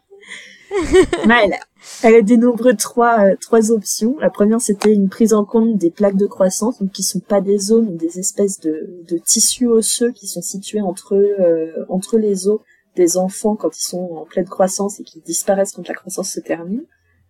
Sauf que ça aurait fait 36 ou 38 mais il y a une erreur assez commune qui peut permettre d'arriver à 33, mais ça la satisfaisait pas trop. Sa deuxième euh, idée, c'était qu'il y avait une erreur dans le compte des phalanges euh, intermédiaires, c'est-à-dire qu'on a deux phalanges dans chaque doigt, mais une seule dans le pouce. Que euh, il arrive fréquemment que les gens se trompent et rajoutent une phalange quand ils comptent. Et donc la troisième option, c'était la plus intéressante, l'os mystère, où effectivement, elle a euh, proposé qu'éventuellement il y avait les sorciers ont un os supplémentaire quelque part. Elle a aussi proposé que ça puisse être un sésamoïde, je sais pas si on dit la même chose en français, un os tout petit de la taille d'un petit pois qui se forme dans les tendons, mais c'est pas quelque chose qui est très connu.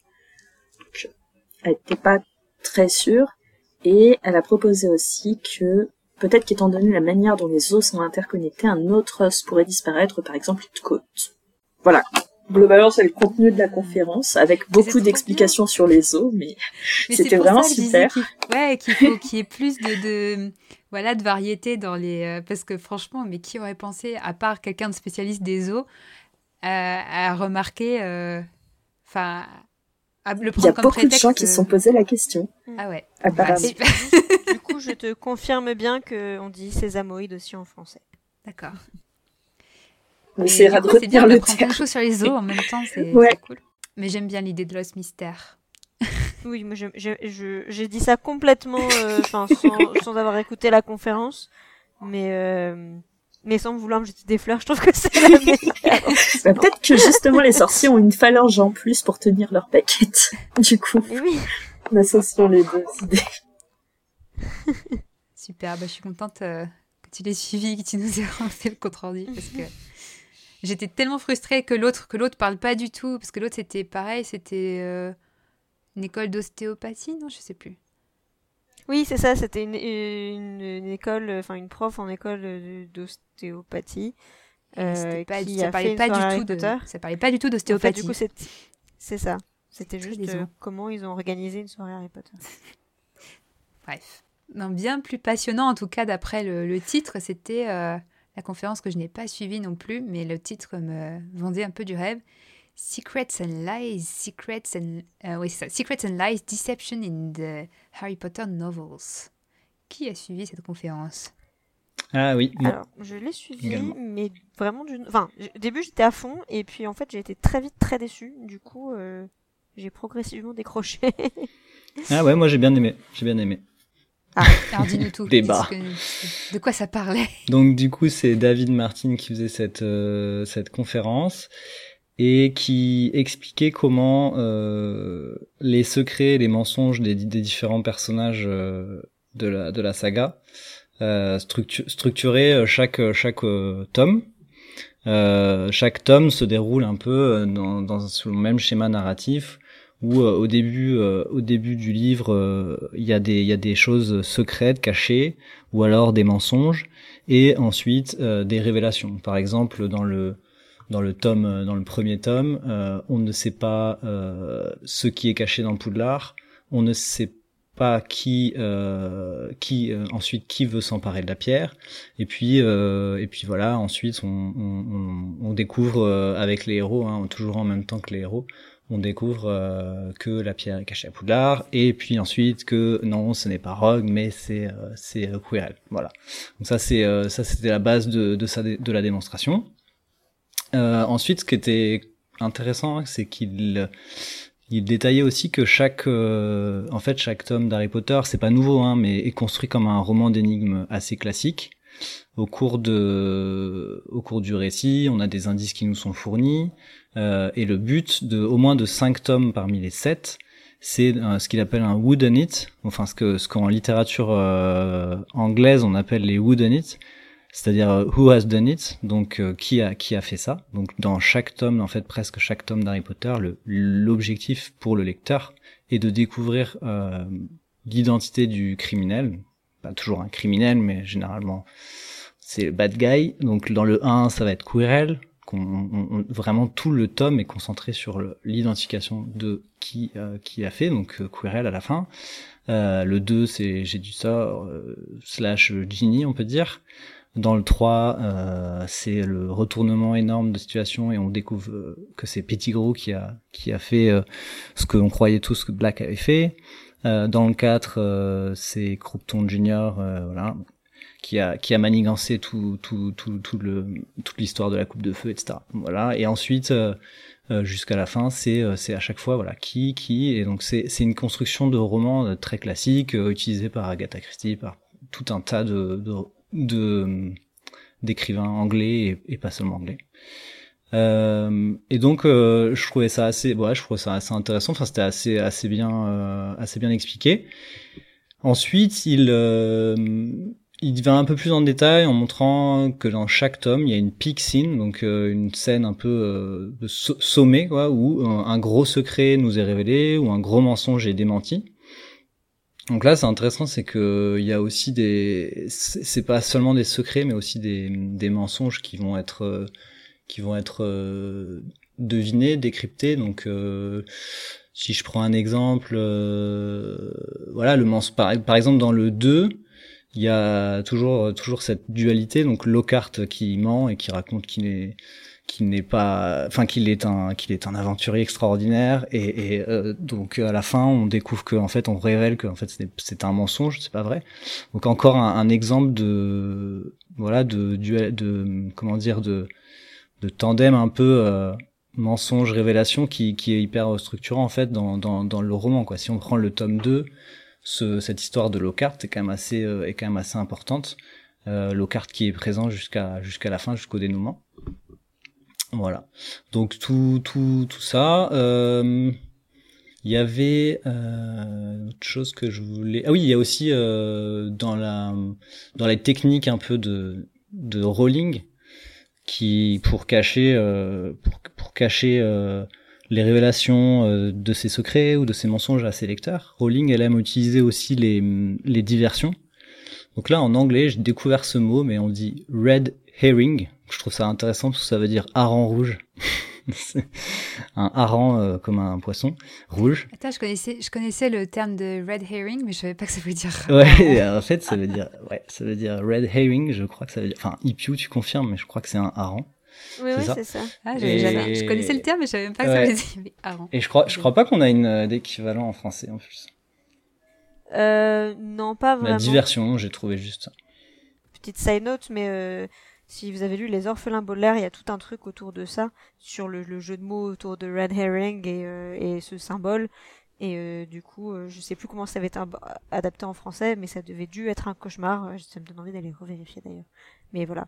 Voilà, après moi je l'ai compris comme le, le, assez- assez red herring, c'est vraiment le, le fait de, de narration, enfin le, le, le récit que tu vas, ou le personnage que tu vas suivre, que tu vas vraiment remarquer et, et suivre de ton regard tout le temps, alors qu'en fait il fallait regarder ailleurs quoi. Donc par exemple dans le tome euh, dans le tome 2 euh, bah, le trio croit que c'est Malfoy qui ouvre la qui ouvre la chambre. Euh, Dans le tome 1, Dans- ils pensent tous que c'est dans le tome Rogue 1, ils pensent essaye de tuer exactement. Harry. Voilà, exactement. Et donc euh, voilà, donc ça c'est aussi, ça montre aussi euh, une certaine euh, régularité, une permanence un peu dans la dans la façon d'écrire de Rowling. En fait, une grosse structure, euh, voilà, une grosse structure. Donc euh, bon, moi j'ai trouvé ça assez cool quoi de, de révéler tout ça. Enfin de révéler, on- on- c'est des choses qu'on savait, mais c'était quand même assez bien assez bien expliqué, assez bien con- construit. Euh, alors après, il fait un truc super euh, chelou qui a rien à voir avec ce qu'il a raconté. Donc là, je sais pas, Ipiu, si t'es arrivé jusque là, mais il fait un parallèle avec la deuxième guerre mondiale. Donc, Non, je. Je aller donc là, il est en mode, euh, donc dans les années 30, euh, en gros, il compare Fudge avec Chamberlain dans les années 30, euh, les, tous les dirigeants occidentaux euh, mentaient au, au grand public et se mentaient à eux-mêmes aussi en disant que Hitler ne, ne représentait pas de danger, alors qu'en réalité, euh, il les endormait euh, gentiment, euh, euh, enfin voilà, faisait la course à l'armement et préparait la, préparait la deuxième guerre mondiale. Donc le, la comparaison avec Fudge est, est complètement pertinente. Là, pour le coup, euh, effectivement, on peut noter euh, la même, un peu la même montée des, des menaces euh, euh, dans la dans la société euh, sorcière entre le tome 4, le tome 5, euh, etc.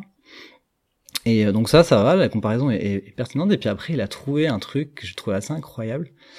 Il note que dans le tome 3, quand Hermione et Harry vont remonter le temps avec le retourneur de temps, donc ce jour-là euh, qu'il appelle leur longest day, longest day parce qu'ils ont donc passé, ils ont remonté je crois de 3 heures, donc finalement ils vivent une, une Ouais. journée de 27 heures.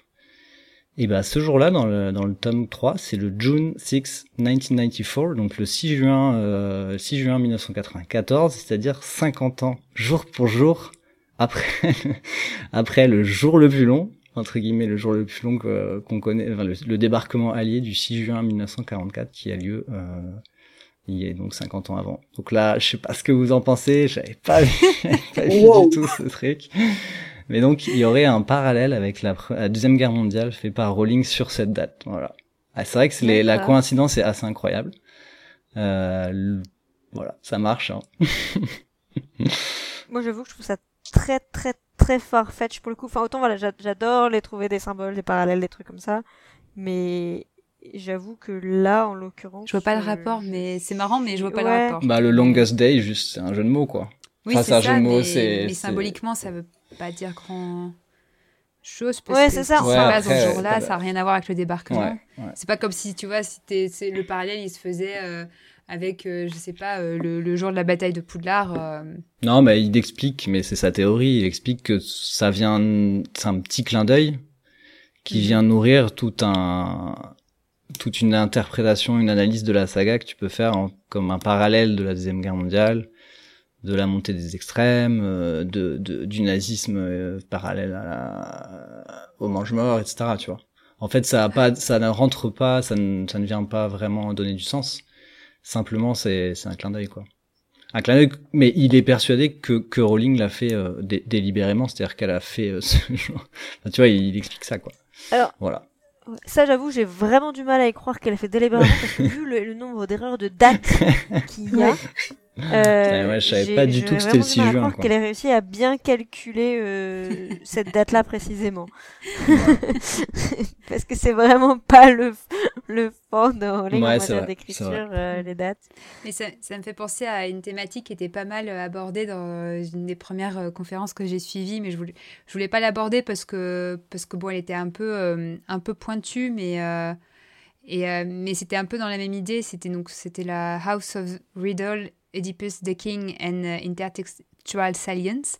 Et en fait, la salience intertextuelle, je sais pas si ça se prononce, c'est euh, en gros, c'est euh, attirer l'attention du, du, lecteur sur ce qui peut faire parallèle, euh, enfin, enfin, attirer l'attention du lecteur sur des parallèles avec quelque chose qu'il sait déjà, en fait. Hmm. Et là, en l'occurrence, c'était pour explorer les références avec l'Antiquité et en particulier avec Oedipe, enfin, puis plein de, de de, thèmes dans Oedipe, etc. Mais c'est des références que tu peux comprendre que si tu, tu connais très très bien euh, l'histoire d'Oedipe, par exemple, et que et tu arrives à faire référence, euh, le, la comparaison entre le fils qui tue le père, entre euh, les les, enfin voilà, le corps du père, le l'automutilation d'Oedipe et de Voldemort. Enfin bref, il y avait plein, plein, plein de, de, parallèles, mais ça me fait penser à, à cette idée de, que ce qui compte là-dedans, c'est ce que le lecteur apporte en fait comme euh, que forcément quand on est spécialiste de l'Antiquité, on va les voir, ou quand on est spécialiste de,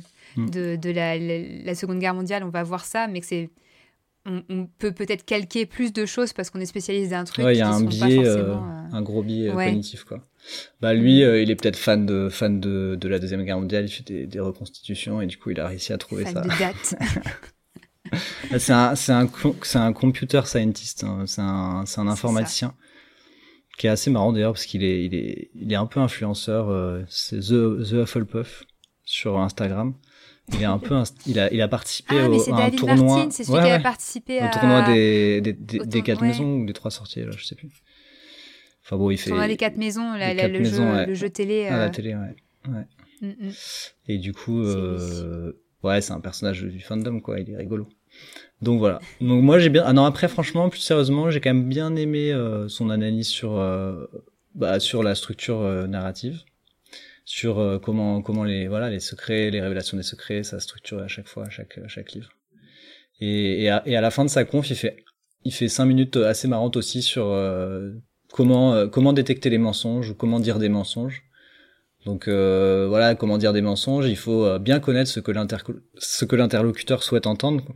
Donc, par exemple, Dumbledore, quand, il ment en disant qu'il veut organiser une armée euh, dans le tome 5, quand il ment à Fudge, bah, c'est le meilleur mensonge possible puisqu'il dit à Fudge exactement ce que Fudge veut entendre. C'est-à-dire qu'il est en train de préparer une armée euh, pour renverser le ministère. Et donc bah, ça tombe dans le panneau et euh, l'objectif du mensonge de Dumbledore qui est de dédouaner Harry et les autres, bah, fonctionne, fonctionne à plein. Donc ça, c'est intéressant. Et après, il donne aussi des conseils de comment, euh, comment détecter les mensonges. Et ça, c'est, pas mal. En fait, il, essaye de dire euh, comment détecter les, les mensonges de J.K. Rowling, qui en, qui en fait plein, enfin, qui fait les omissions, des, des cachotteries un peu dans tous ces tomes.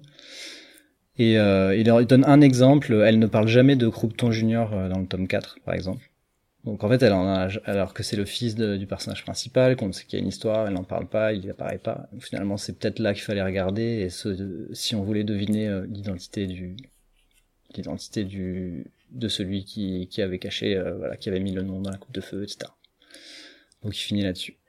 Mais c'est vrai que ça, rejoint un peu la règle de, euh, c'est toujours celui qu'on soupçonne le moins, quoi. C'est toujours celui qui, qui, dont on parle le moins, qui, qui est le plus soupçonnable. Le plus discret, le plus en retrait, le, enfin, et, euh, et c'est souvent, effectivement, c'est souvent comme ça que ça fonctionne. Euh, c'est euh, le querelle quoi. Qui, est-ce qui est le moins soupçonnable et qui est-ce qui a l'air d'être le plus inoffensif? C'est lui. Bon bah ça veut dire que c'est lui qui est le meurtrier quoi. Mm. Voilà. Donc j'ai bien, j'ai bien aimé. Je pense que c'est pas mal. Euh, je pense que c'est pas mal pour euh, justement euh, comme type de conf pour pour s'initier un peu à toutes ces, ces, analyses de structure littéraire, etc. parce que mine de rien, c'est des trucs qu'on a déjà entendus, mais mais qu'on a, qu'on a accumulé par, euh, je sais pas, euh, des lectures de plusieurs articles, des, des, des écoutes de, mm. de, de, plusieurs conférences, et donc là, de les avoir condensées dans Ouais, c'est bien euh, condensé, et puis c'est très agréable à écouter. Moi, j'ai pas, j'ai pas trouvé ça désagréable à écouter. Ça change un peu aussi parfois du ton très académique euh, que certains que certains ont quoi lui se prend pas la tête quoi c'est un retraité il est tranquille mais tu, tu sens quand même qu'il a une connaissance bien, bien sérieuse de la, de la saga. Mais moi, je pense qu'effectivement, effectivement, ce qui m'a, euh, ce qui m'a fait décrocher, c'était euh, peut-être le côté trop simpliste où j'avais eu l'impression d'avoir déjà entendu ce hmm. qu'il disait dix fois. Et euh, du coup, je me suis dit, bon, je vais. T'as lu, t'as lu, t'as, lu trop de trucs aussi. enfin, en, soi, effectivement, c'est intéressant. Et j'ai regardé un peu en accéléré après les, les slides et tout. Et. Hmm. Et il y a effectivement des parallèles qui sont, qui sont assez cool. Et euh, les trucs que tu cites à la fin sur euh, voilà la détection de mensonges. Ou, euh, moi j'aimais bien dans la mention qui était intéressante d'un point de vue plus symbolique, mais dans les trucs que Rowling dissimule, c'est sa, sa foi. oui, oui, c'est vrai, il dit ça.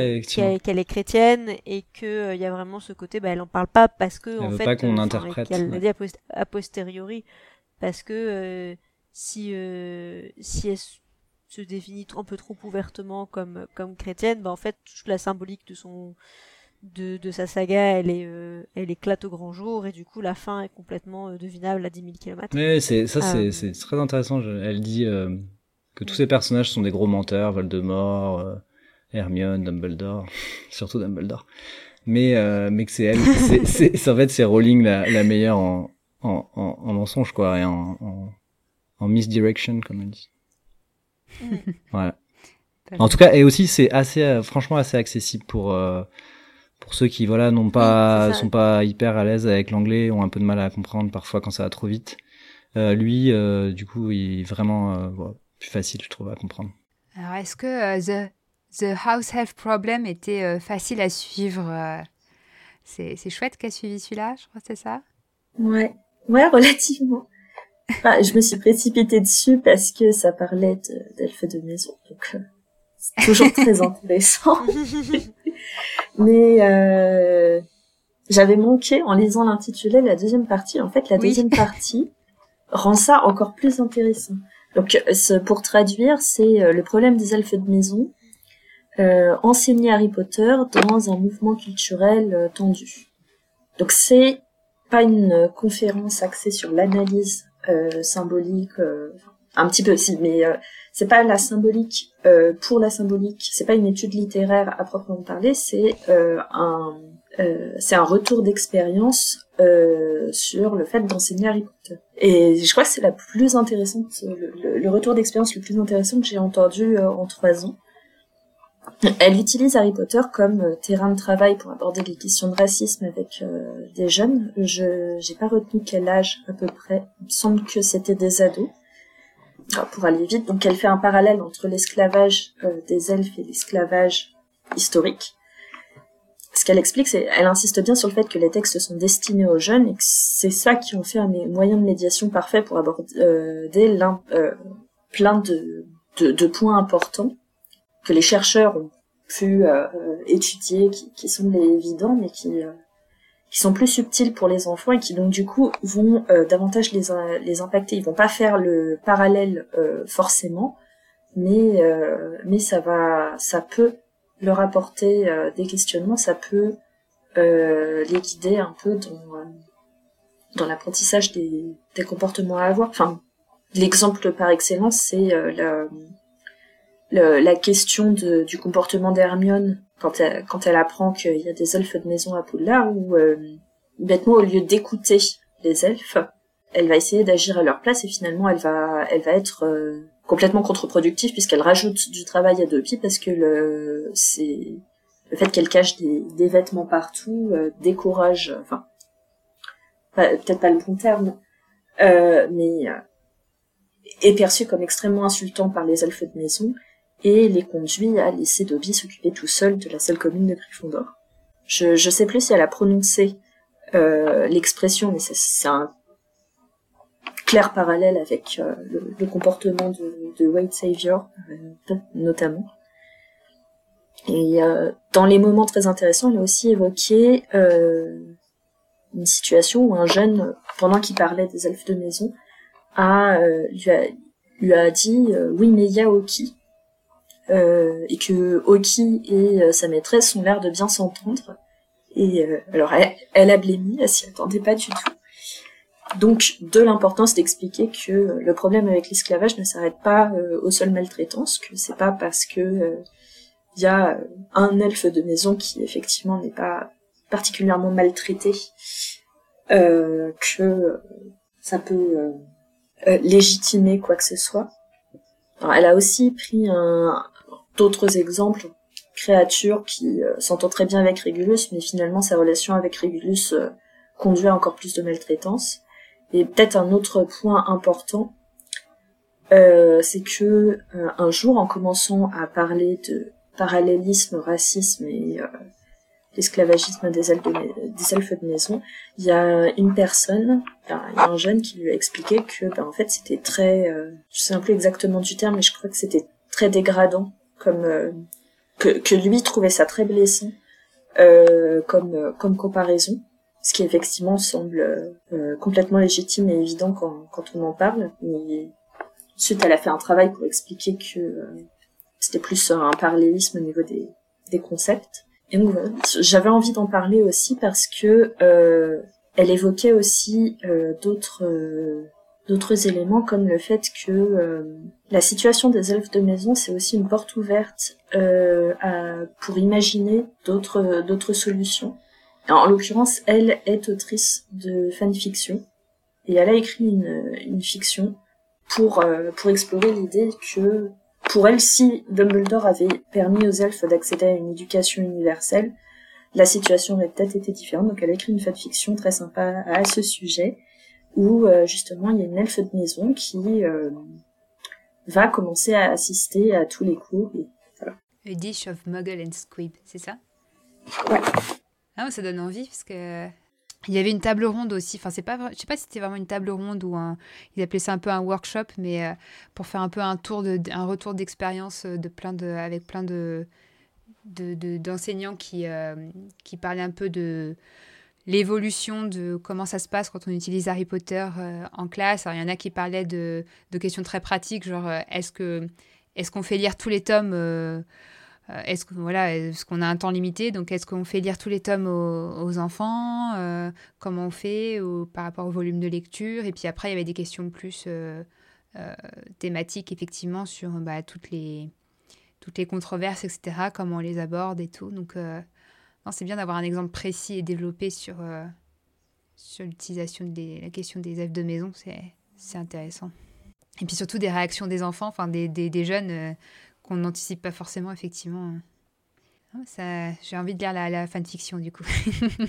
Elle est vraiment bien, la fanfiction. C'est, J'étais un petit peu déçue au début parce que c'est pas centré sur l'elfe de maison. L'elfe de maison arrive qu'au deuxième ou au troisième chapitre. Mais euh, c'est vraiment très sympa. Ça fait sept chapitres. Ça se lit très bien. On mettra un lien dans, dans l'article qui accompagne euh, l'épisode. Et du coup, bah, c'est un sujet qui nous fait un peu transition avec euh, bah, L'autre gros morceau de, cette Harry Potter conférence euh, dont on a parlé en introduction, mais c'est euh, bah, les questions de positionnement du fandom euh, vis-à-vis de, de, Rowling, principalement. Et donc, il y, a eu, notamment la, plénière avec l'invité d'honneur qui, qui était Loretta Ross et qui s'intitulait Calling In, Calling Out. Et euh, donc là, c'est euh, format euh, voilà conférence plus longue avec une longue, un long échange après aussi.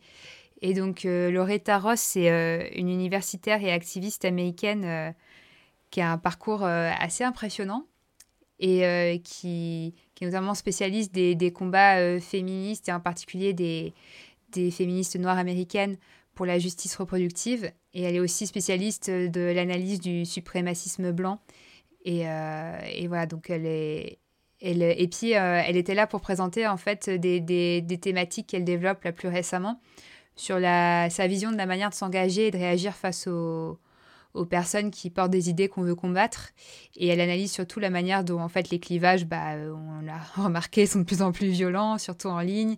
Et puis euh, elle, elle réfléchit un peu à comment désamorcer ça et puis comment sortir un peu de la, la spirale euh, un peu destructive. Et euh, donc c'est un peu sa manière un peu plus élégante et approfondie dénoncer la cancel culture que, ce qu'on voit, puisque c'est ce qu'elle appelle le calling out. Euh, et, donc, elle propose d'autres manières de réagir que calling out. Donc, j'ai pas de traduction hein, pour toutes ces expressions calling in, calling out.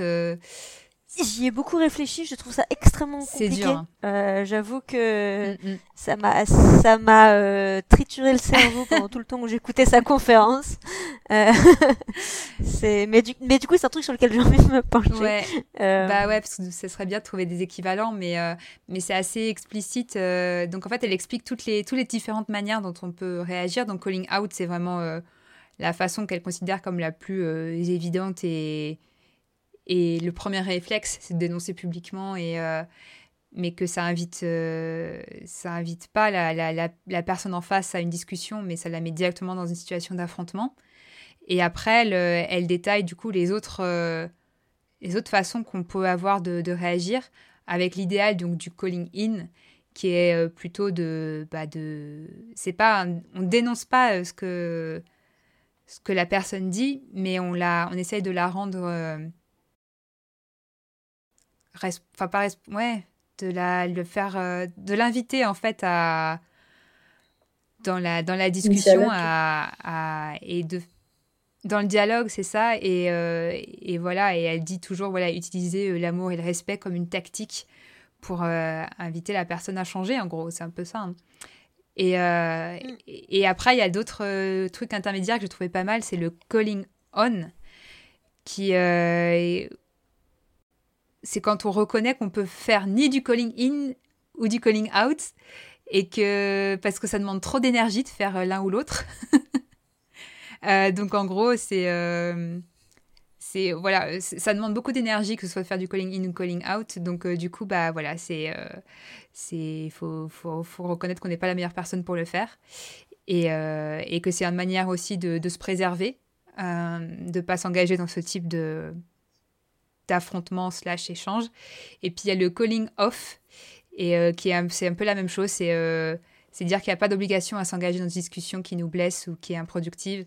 Que en gros, euh, si ça nous fait du mal, c'est qu'il y a un, qu'il y a un trauma qu'on peut pas, enfin qui est qui a un trauma qui nous, qui nous blesse et que et qu'on a plus à perdre qu'à gagner à s'engager dans la dans l'échange en fait et qu'on ne peut pas faire de calling in si on... Elle a une citation qui est assez belle, c'est on ne peut pas faire de calling in si on saigne encore de son trauma ou de la blessure infligée. Et que... Euh, et voilà, c'est un peu pour aussi euh, légitimer un peu nos réactions face à des, face à des choses qui nous... Qui nous qui, qui font du mal ou qui font du mal à d'autres gens. Donc, euh, donc voilà, tout ça pour... Pourquoi on parlait de tout ça? Bah, Évidemment, c'était pour l'appliquer à la situation avec Rowling et à la situation du fandom vis-à-vis -vis de Rowling. Euh, et, donc c'était hyper intéressant parce que ça oblige à pas mal d'introspection, à réfléchir comment on se positionne, comment on a envie de réagir, etc. Euh, parfois c'était un peu dur parce que bah, elle évoque beaucoup de choses, euh, que ce soit dans son parcours à elle ou ou bah, d'émotions qu'on a tous eues, donc donc c'était assez émouvant. Et puis bah, le, le, débat que ça a suscité aussi, c'était évidemment, quand elle nous présente tout ça, euh, ça a l'air assez idéal euh, d'être tous dans le calling in, mais que c'est pas si facile que ça. Et, euh, et que du coup, ça a créé des, discussions assez, assez intéressantes. Donc, donc, je sais pas ce que vous en avez pensé, mais. C'est un truc que j'ai beaucoup aimé, c'est justement le côté. Enfin voilà, elle en tant qu'activiste. Enfin, du coup, je sais pas exactement quel enfin, serait l'équivalent de son titre en France. C'est pas, pas vraiment enseignant-chercheur, ce serait un peu plus haut gradé. Ouais, directrice de recherche, je euh, pense. Je euh, suppose. Ouais, directrice de recherche. Mm. Euh, mais euh, enfin voilà, et, et, et, mais j'ai à aucun moment en fait j'ai eu la, la, sensation dans dans sa présentation que euh, elle disait c'est ça que vous devez absolument faire. Enfin, il y avait, il y avait vraiment beaucoup de bienveillance et beaucoup de je trouvais enfin de, de compréhension et, d'empathie sur bah en fait enfin bah comme tu le disais euh, euh, il faut prendre en compte euh, son propre parcours et ne pas essayer à, à, à agir enfin faire ce qu'on pense qu'on devrait faire si on n'en a pas les capacités euh, émotionnelles si on n'en a pas les capacités physiques si on n'en a pas euh, c'est que que ça doit pas nous aliéner non plus et, euh, et du coup, je trouve, enfin, je trouvais ça important aussi d'entendre ça euh, de la part de, de quelqu'un avec, enfin, qui, qui, a littéralement consacré toute sa carrière à, à, à, se battre aussi et à, défendre, euh, à défendre ses idées aussi et dire mais c'est, enfin,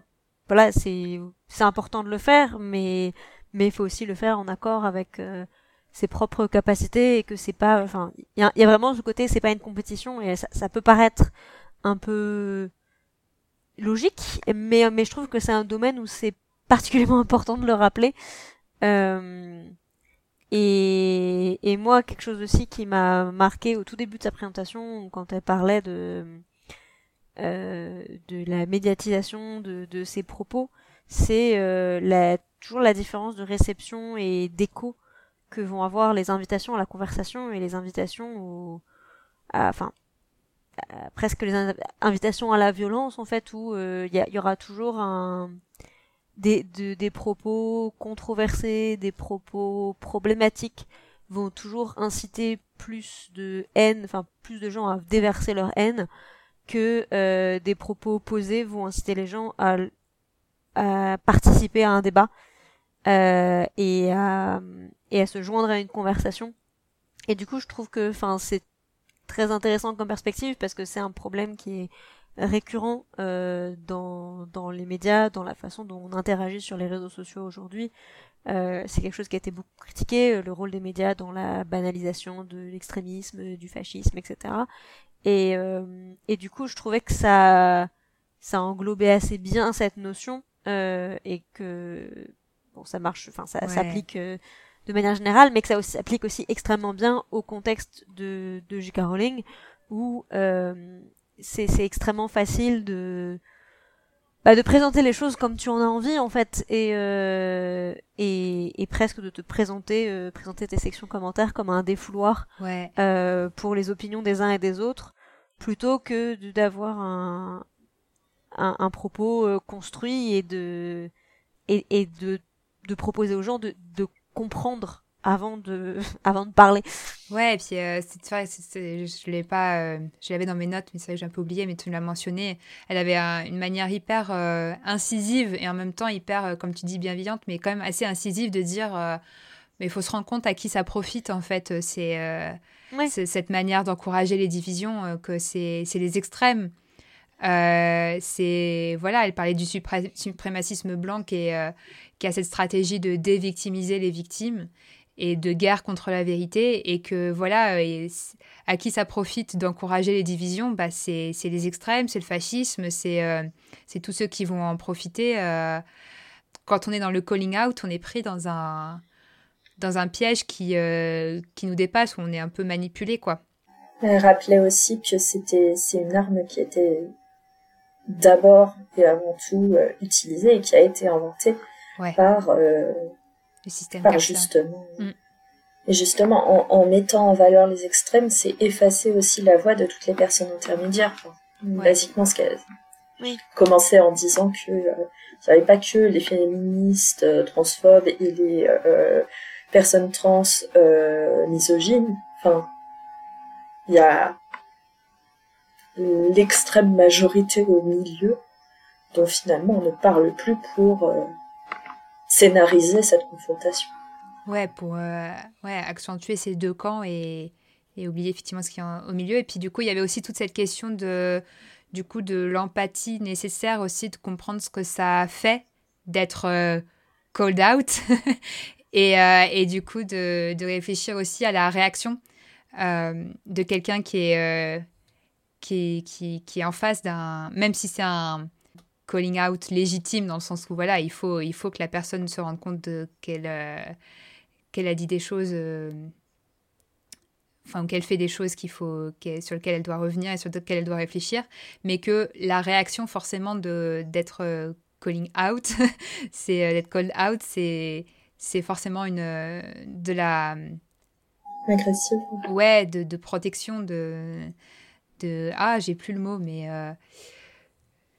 euh, défense Ouais, c'est ça. C'est de, on est tout de suite en position de défense. Et, euh, et, que du coup, quand on est en position de défense, et eh ben, on ne rentre pas dans la dans l'échange. C'est pas un type d'échange qui, euh, qui, qui, est productif. Quoi. C'est, et dit oui, on se sent embarrassé, en colère, forcément.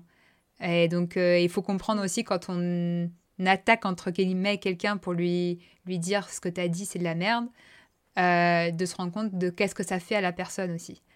Euh, et que et que elle, elle, décrit, elle décrypte ce qui s'est passé avec Rowling comme euh, comme aussi ce, euh, ce résultat-là, même si après il y, a pas mal de gens qui ont dit bon, il faut pas oublier que le calling in, il est, il est arrivé, elle l'a refusé. Mais, mais il y avait en même temps du calling out. et du coup, elle a retenu ça. Mm.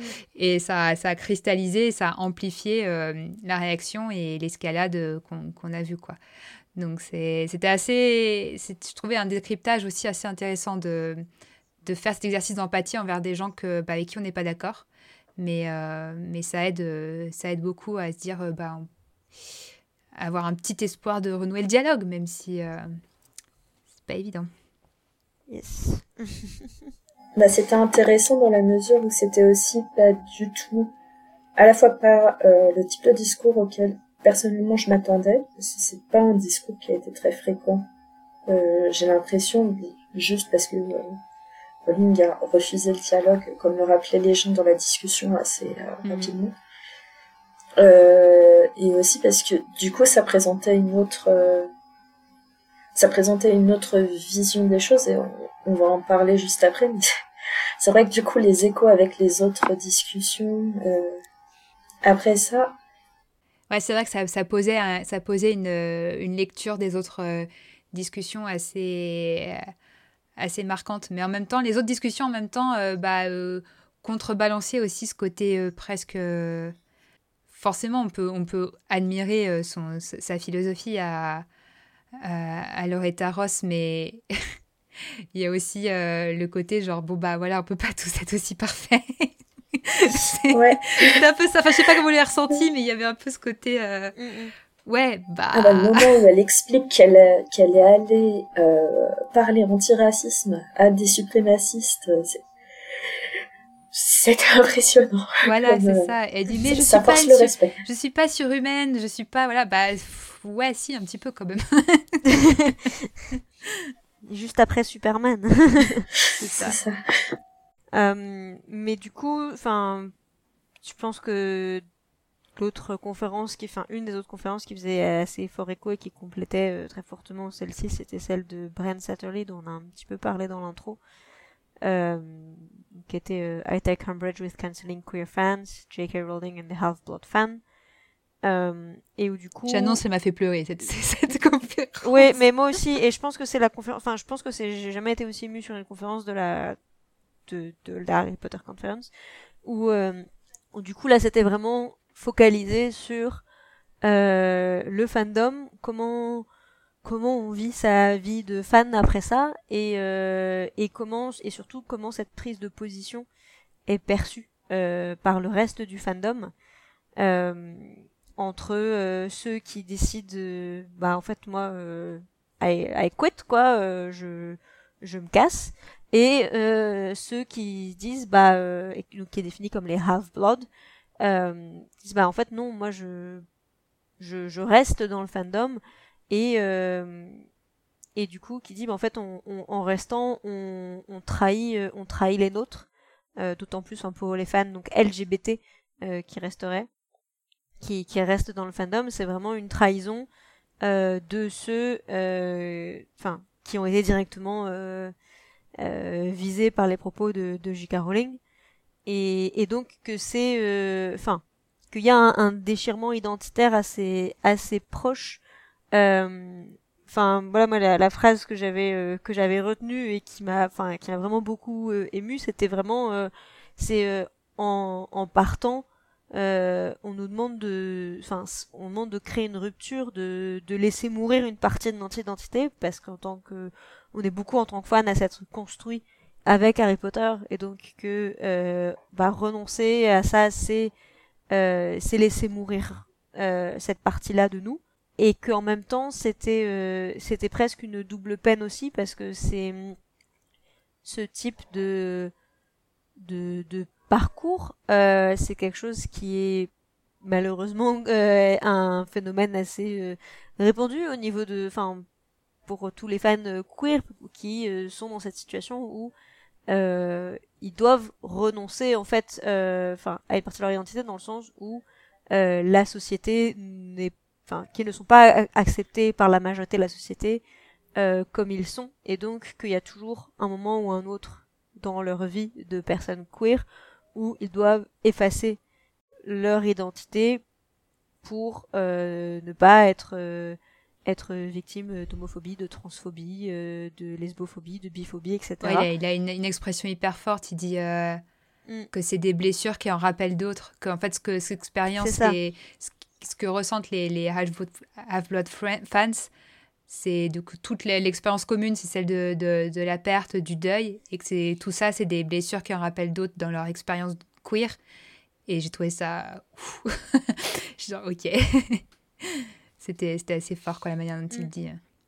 Tout ça en, en tout ça en, en, incarnant Ombrage en plus. On l'a pas reprécisé, mais c'est oui, c'est ça. Euh, et en précisant pourquoi il ça, ça, ça, aussi, c'était ultra ah touchant. ouais que pourquoi il choisit euh, Ombrage comme personnage, que en l'incarnant, il contrôle les bullies qu'elle représente. Euh, ça, j'étais genre. j'étais, ouais, c'est pas mal. C'est oui, et du coup, il y a toute cette personnification, enfin, qu'il y avait déjà eu, du coup, je sais plus, c'était l'année dernière ou il y a deux mm. ans, euh, où il y avait eu une présentation, du coup, je, suis sûre que c'était lui qui l'avait fait, justement. Euh, où il était, euh, du coup, donc, puisque c'est un qui se présente lui-même donc comme un homme euh, cis gay euh, qui est également drag queen et donc son personnage euh, donc est inspiré de Ombrage et mais il y a deux ans du coup il était vraiment dans un cosplay dans une tenue de Ombrage euh, où euh, il enfin voilà les, les décrets d'éducation de Ombrage étaient directement mis en parallèle avec avec les, les prises de position de J.K. Rowling avec euh, ses tweets, avec euh, les essais sur son site, avec la façon dont elle va financer des associations homophobes ou transphobes au Royaume-Uni pour pour faire avant, enfin voilà, pour aller dans le sens de ses convictions euh, euh, politiques.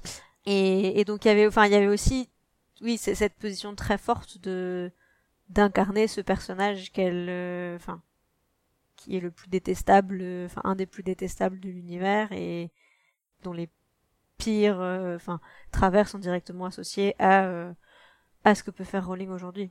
Mm. Et c'est c'est une prise de position qui est effectivement qui est, qui est très forte et qui est très euh, bah qui oui qui qui amène beaucoup d'émotions. du coup, vous voulez quand même rebondir sur les morts vivants, l'auteur mort vivant pour. Juste très rapidement parce qu'il en a parlé et qu'il disait qu'il avait adoré. Ouais c'était un peu un rapport. Déclaration d'amour. Euh... Jennifer Bilgan.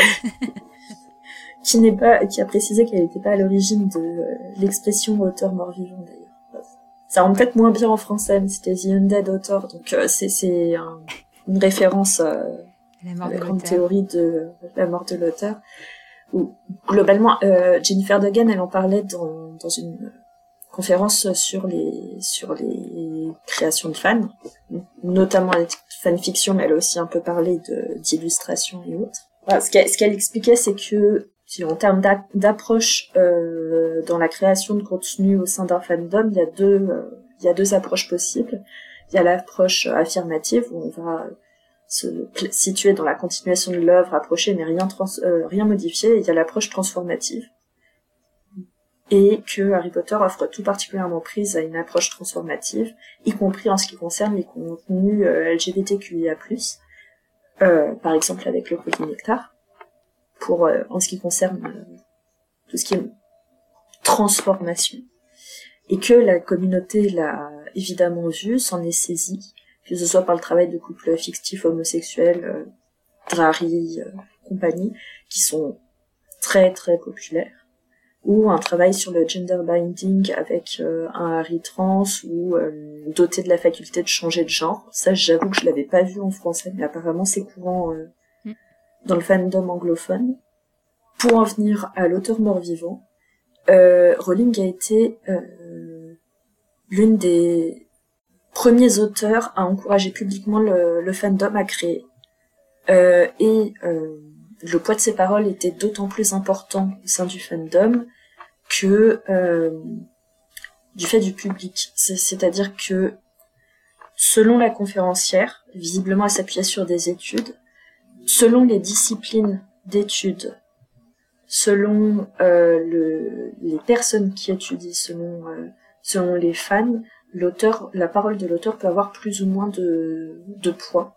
Et évidemment pour pour un public qui était euh, plus sensible à la question de euh, tout ce qui tout ce qui se situe en dehors de la norme ou c'est un message très euh, très explicite dans Harry Potter la parole de Rowling était très importante. Et elle l'était d'autant plus qu'il y a les réseaux sociaux qui sont venus accentuer mais elle était déjà auparavant.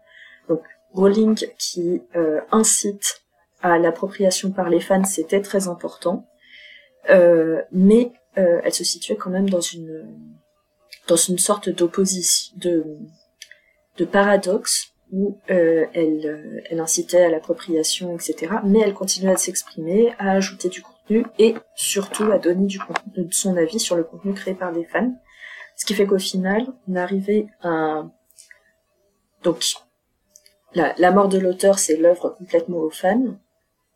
Euh, et cet auteur mort-vivant, donc c'est un auteur qui offre son œuvre aux fans, qui encourage euh, l'appropriation et qui pourtant donne son avis et donne des validations ou au contraire des, euh, des invalidations du contenu qui est produit. factuellement, elle, elle fait une différence entre le bon et le mauvais fantôme, elle accepte ce qui s'aligne sur sa vision et refuse le reste. Ouais, et ce qui était marrant aussi, c'est qu'il y avait une autre présentation qui était un peu dans le même, euh, idée, mais euh, plus précise, sur les, euh, les spite donc les, les fanfictions motivées par voilà, volonté de répondre à, à, Rowling. Et donc, du coup, il c'était Ben Cromwell qui, qui développait toute cette. Enfin, qui, qui, qui montrait à quel point c'était un phénomène massif, en fait, euh, les, les fanfictions euh, qui sont euh, qui, ont, qui sont accompagnés d'un tag qui, qui, fait référence au fait que c'est voilà qu'on n'est pas d'accord avec Rowling ou alors que ça a été écrit pour répondre à Rowling, etc. Donc un autre exemple de d'auteur mort-vivant en fait, c'est que la création elle se fait en réaction à l'auteur, pas pour le pour l'achever, mais pour le, lui répondre en fait. Et euh, c'est, enfin, j'ai l'impression en tout cas que c'est c'est une autre déclinaison de, de l'auteur mort-vivant. J'ai l'impression. Ou une réaction à cette position d'auteur mort-vivant. Euh, euh, ouais, bah ouais, c'est les deux, ouais. Mais mais c'est pas, enfin c'est à la fois dire bon c'est vraiment à nous, mais en même temps s'il n'y avait pas eu ces, ces propos de Rowling ça n'aurait pas pris une ampleur aussi, aussi massive, euh, ce, ce courant de, de fanfiction en particulier. Ça a multiplié le nombre de fanfictions euh, qui, euh, qui incorporent euh, la question de la transidentité, que ce soit avec que ce soit en fanfiction ou en, en, illustration. Et un autre truc que Jennifer Dugan mentionnait, c'était les mêmes impliquant Rowling directement. Bah, il y a même eu une présentation spécifique sur les mêmes, mais ça, c'est une autre histoire. Oui. eu tellement de présentations dans cette conférence. Je pense que. C'était très riche. Ouais. C'était super intéressant, en tout cas, tout ce que vous avez, vous avez dit là. Hein, sur les conférences que moi, j'ai pas pu suivre. Euh... C'était cool. Merci. On a hâte de voir ce que ce, que ce sera l'année prochaine.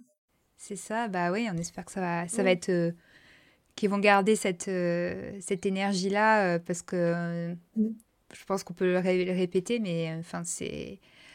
C'est quelque chose qui, voilà, c'est très accessible. on paye très peu cher pour suivre cette, ces conférences.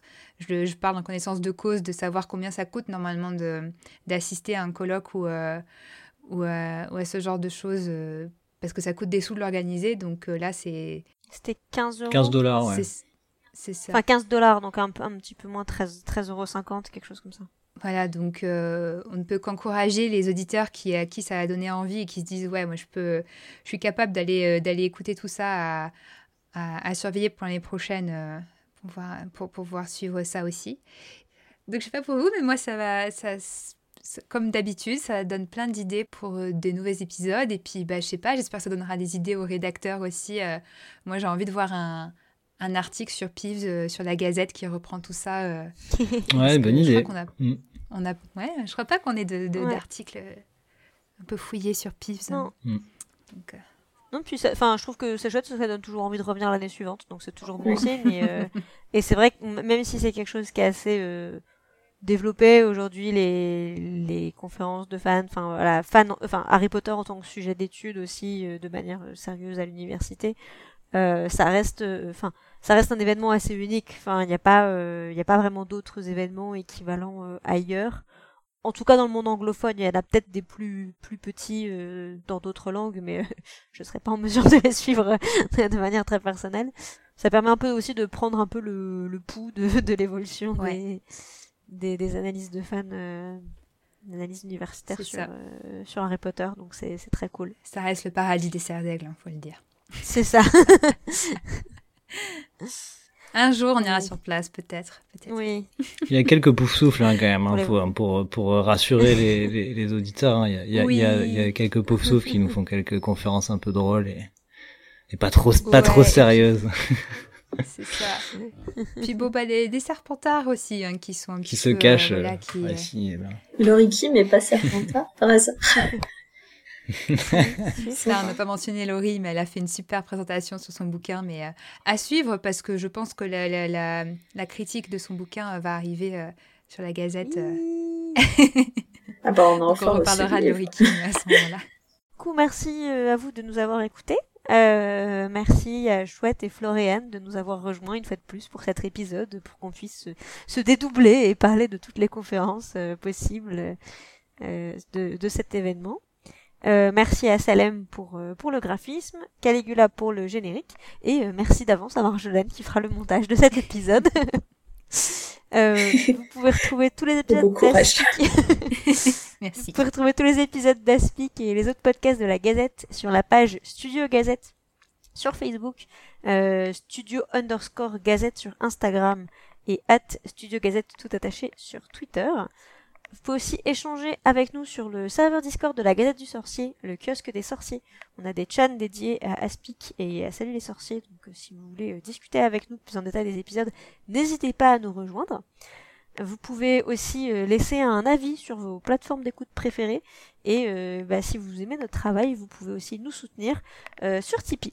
Donc Tipeee slash gazette underscore sorcier. Et chers auditeurs, n'oublie pas, Pastez des d'abord.